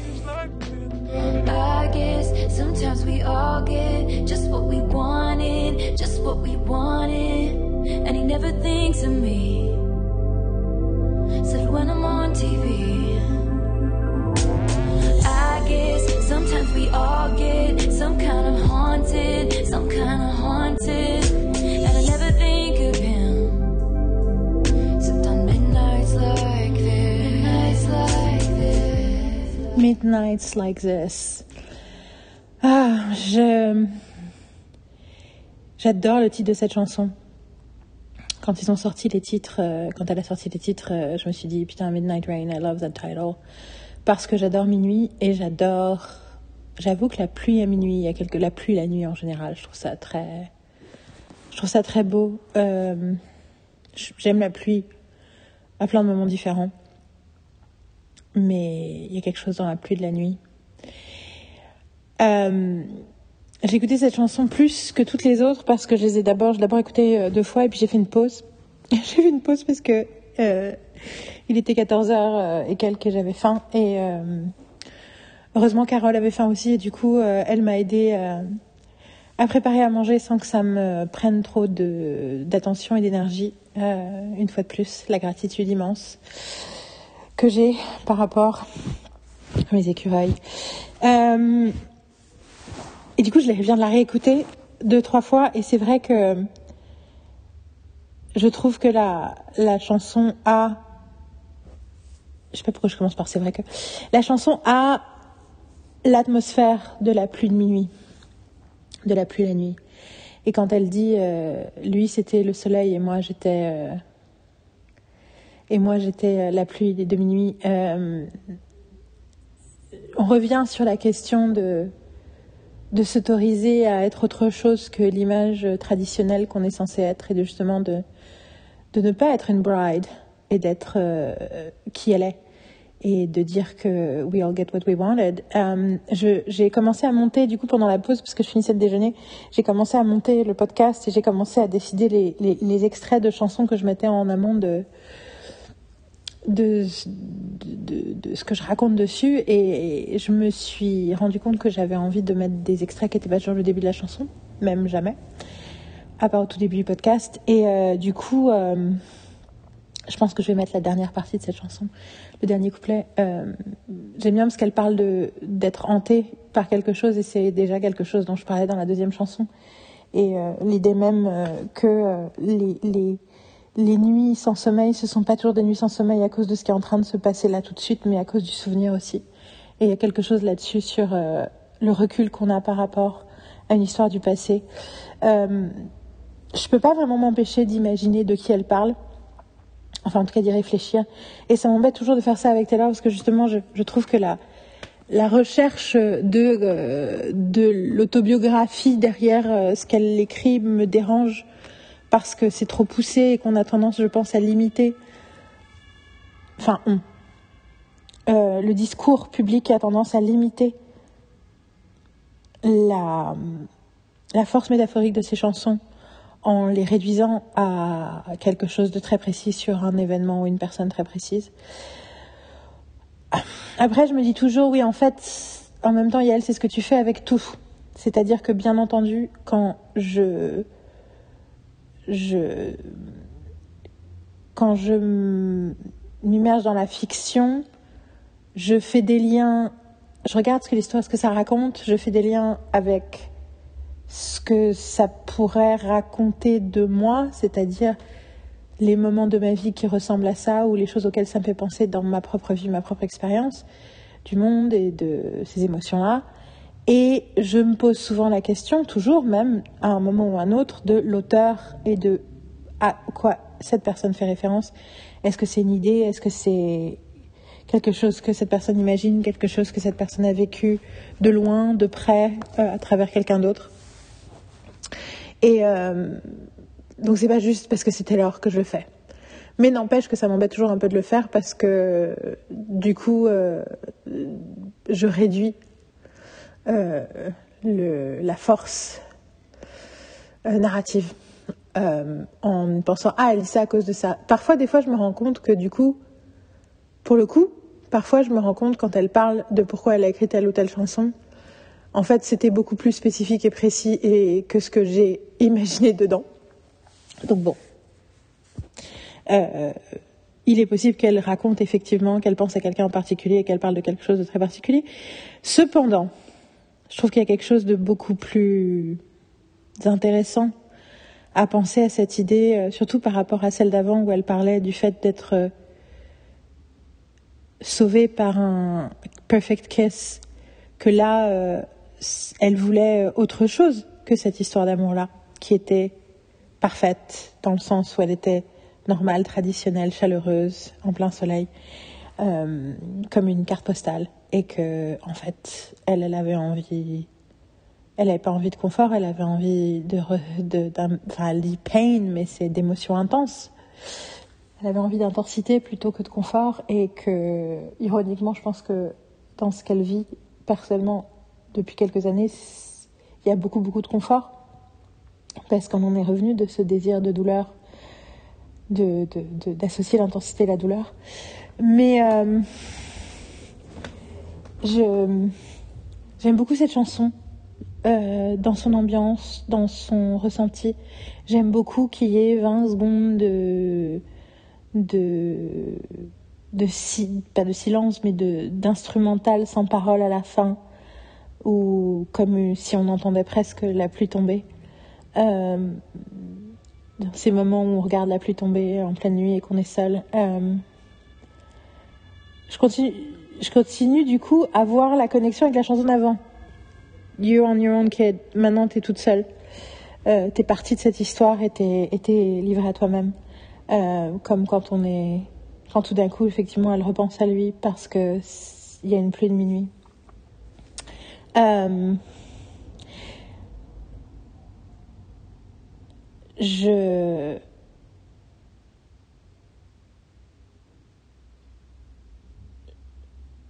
je retrouve aussi le plaisir de l'image. Elle crée des images très spécifiques, très précises.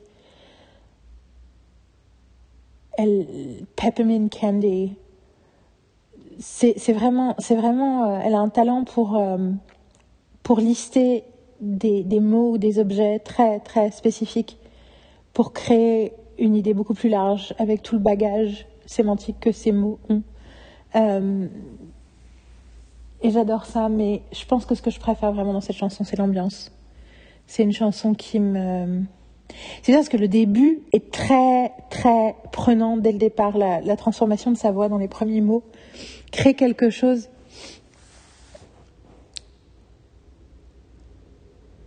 crée quelque chose qui elle retient l'attention tout de suite. Genre, où Qu'est-ce qui se passe? Qu'est-ce que c'est? C'est quoi cette voix? C'est quoi cette étrangeté Et qu'il y a quelque chose de très euh, simple dans ce qu'elle raconte. Et que l'intensité est plus peut-être dans la voix et dans l'instrumentalisation que dans les mots. Euh, je, me rends compte aussi que parce que c'est la sixième chanson et que j'ai déjà parlé pendant presque des, enfin pendant des heures en fait, j'arrive à un point où j'ai, je suis contente d'avoir décidé de faire face A et ensuite face B parce que j'arrive à un point où je sais que j'ai besoin d'une pause, j'ai besoin de recharger mes batteries internes euh, pour pouvoir à nouveau complètement laisser sortir plein d'impressions et d'émotions après, chaque chanson. Il y a aussi l'idée que j'ai euh, vu que j'ai commencé à monter, j'ai commencé à réécouter des bouts de, des autres chansons et des bouts de ce que je disais, ça m'a déconnecté un peu du processus, which I hate. Euh, c'est pour ça que je pense que cette, ce que je veux dire, cette chanson est beaucoup plus courte que les autres, mais je veux pas que ça retire de de ce que je transmets sur mon impression de cette chanson. je je pense que c'est une chanson qui qui infuse et qui a besoin d'infuser. mais qui, je sais pas, je pense à un bain en fait, à prendre un bain, plonger dans cette chanson. Et mais du coup, un bain c'est quelque chose qui prend du temps, dans lequel on passe du temps, dans lequel euh, c'est aussi un moment de repos qui permet de de faire émerger des choses, sans vouloir faire un mauvais jeu de mots sur euh, euh, sur l'aspect euh, sous l'eau, extérieur de l'eau, de l'émerge, ça émerge de l'eau.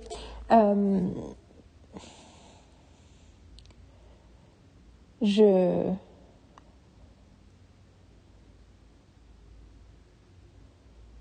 je pense que c'est tout ce que j'ai à dire sur cette chanson pour l'instant. Et ça aussi, il faut que j'accepte.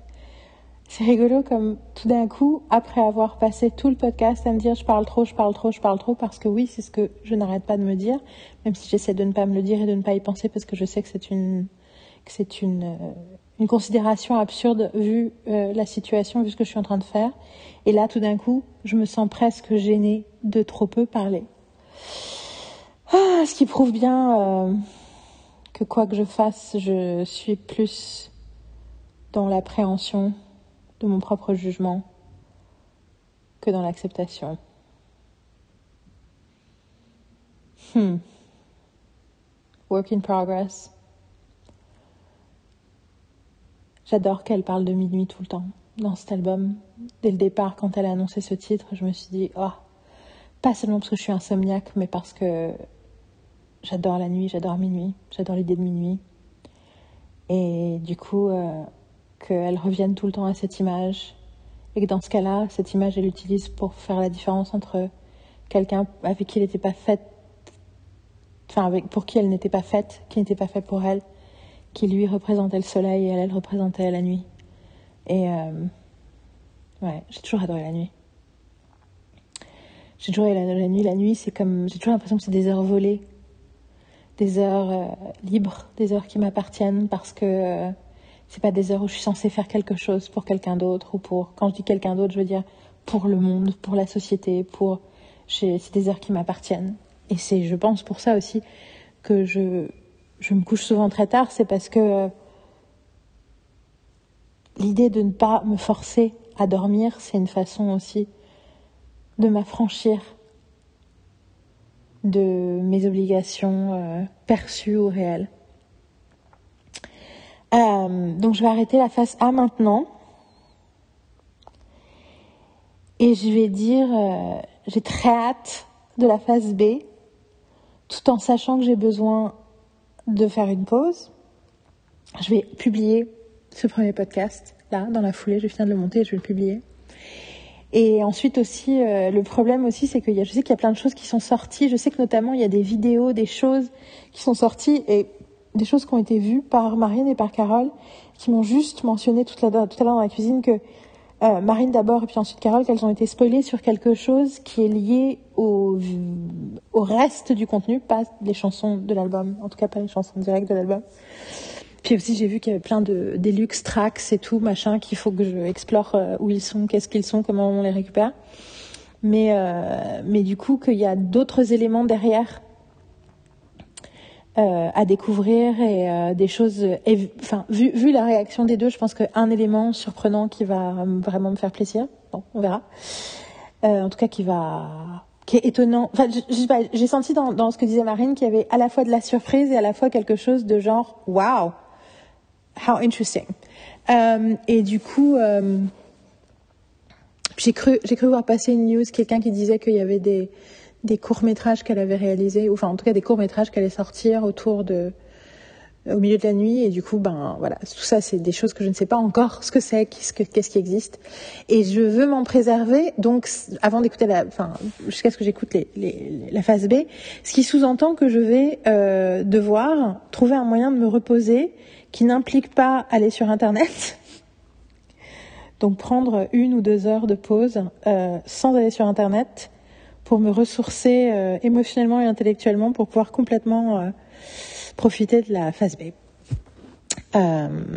Voilà, je sais pas, je pense que je vais peut-être. je me demande qu'est-ce que je vais utiliser comme musique pour terminer ce podcast, je ne sais pas. En tout cas, on se retrouve tout à l'heure Moi, je retrouve mon, enregistrement tout à l'heure. Et en attendant, ben, happy Taylor Day. Quelle que soit votre expérience de Taylor Swift, j'espère que vous profitez de, de ce que cela génère aujourd'hui. Euh, et euh, hâte d'écouter la suite. Hâte d'avoir euh, l'espace émotionnel de profiter de la suite. Et, et bon Taylor d'ici là? That he stayed the same. All of me changed like midnight.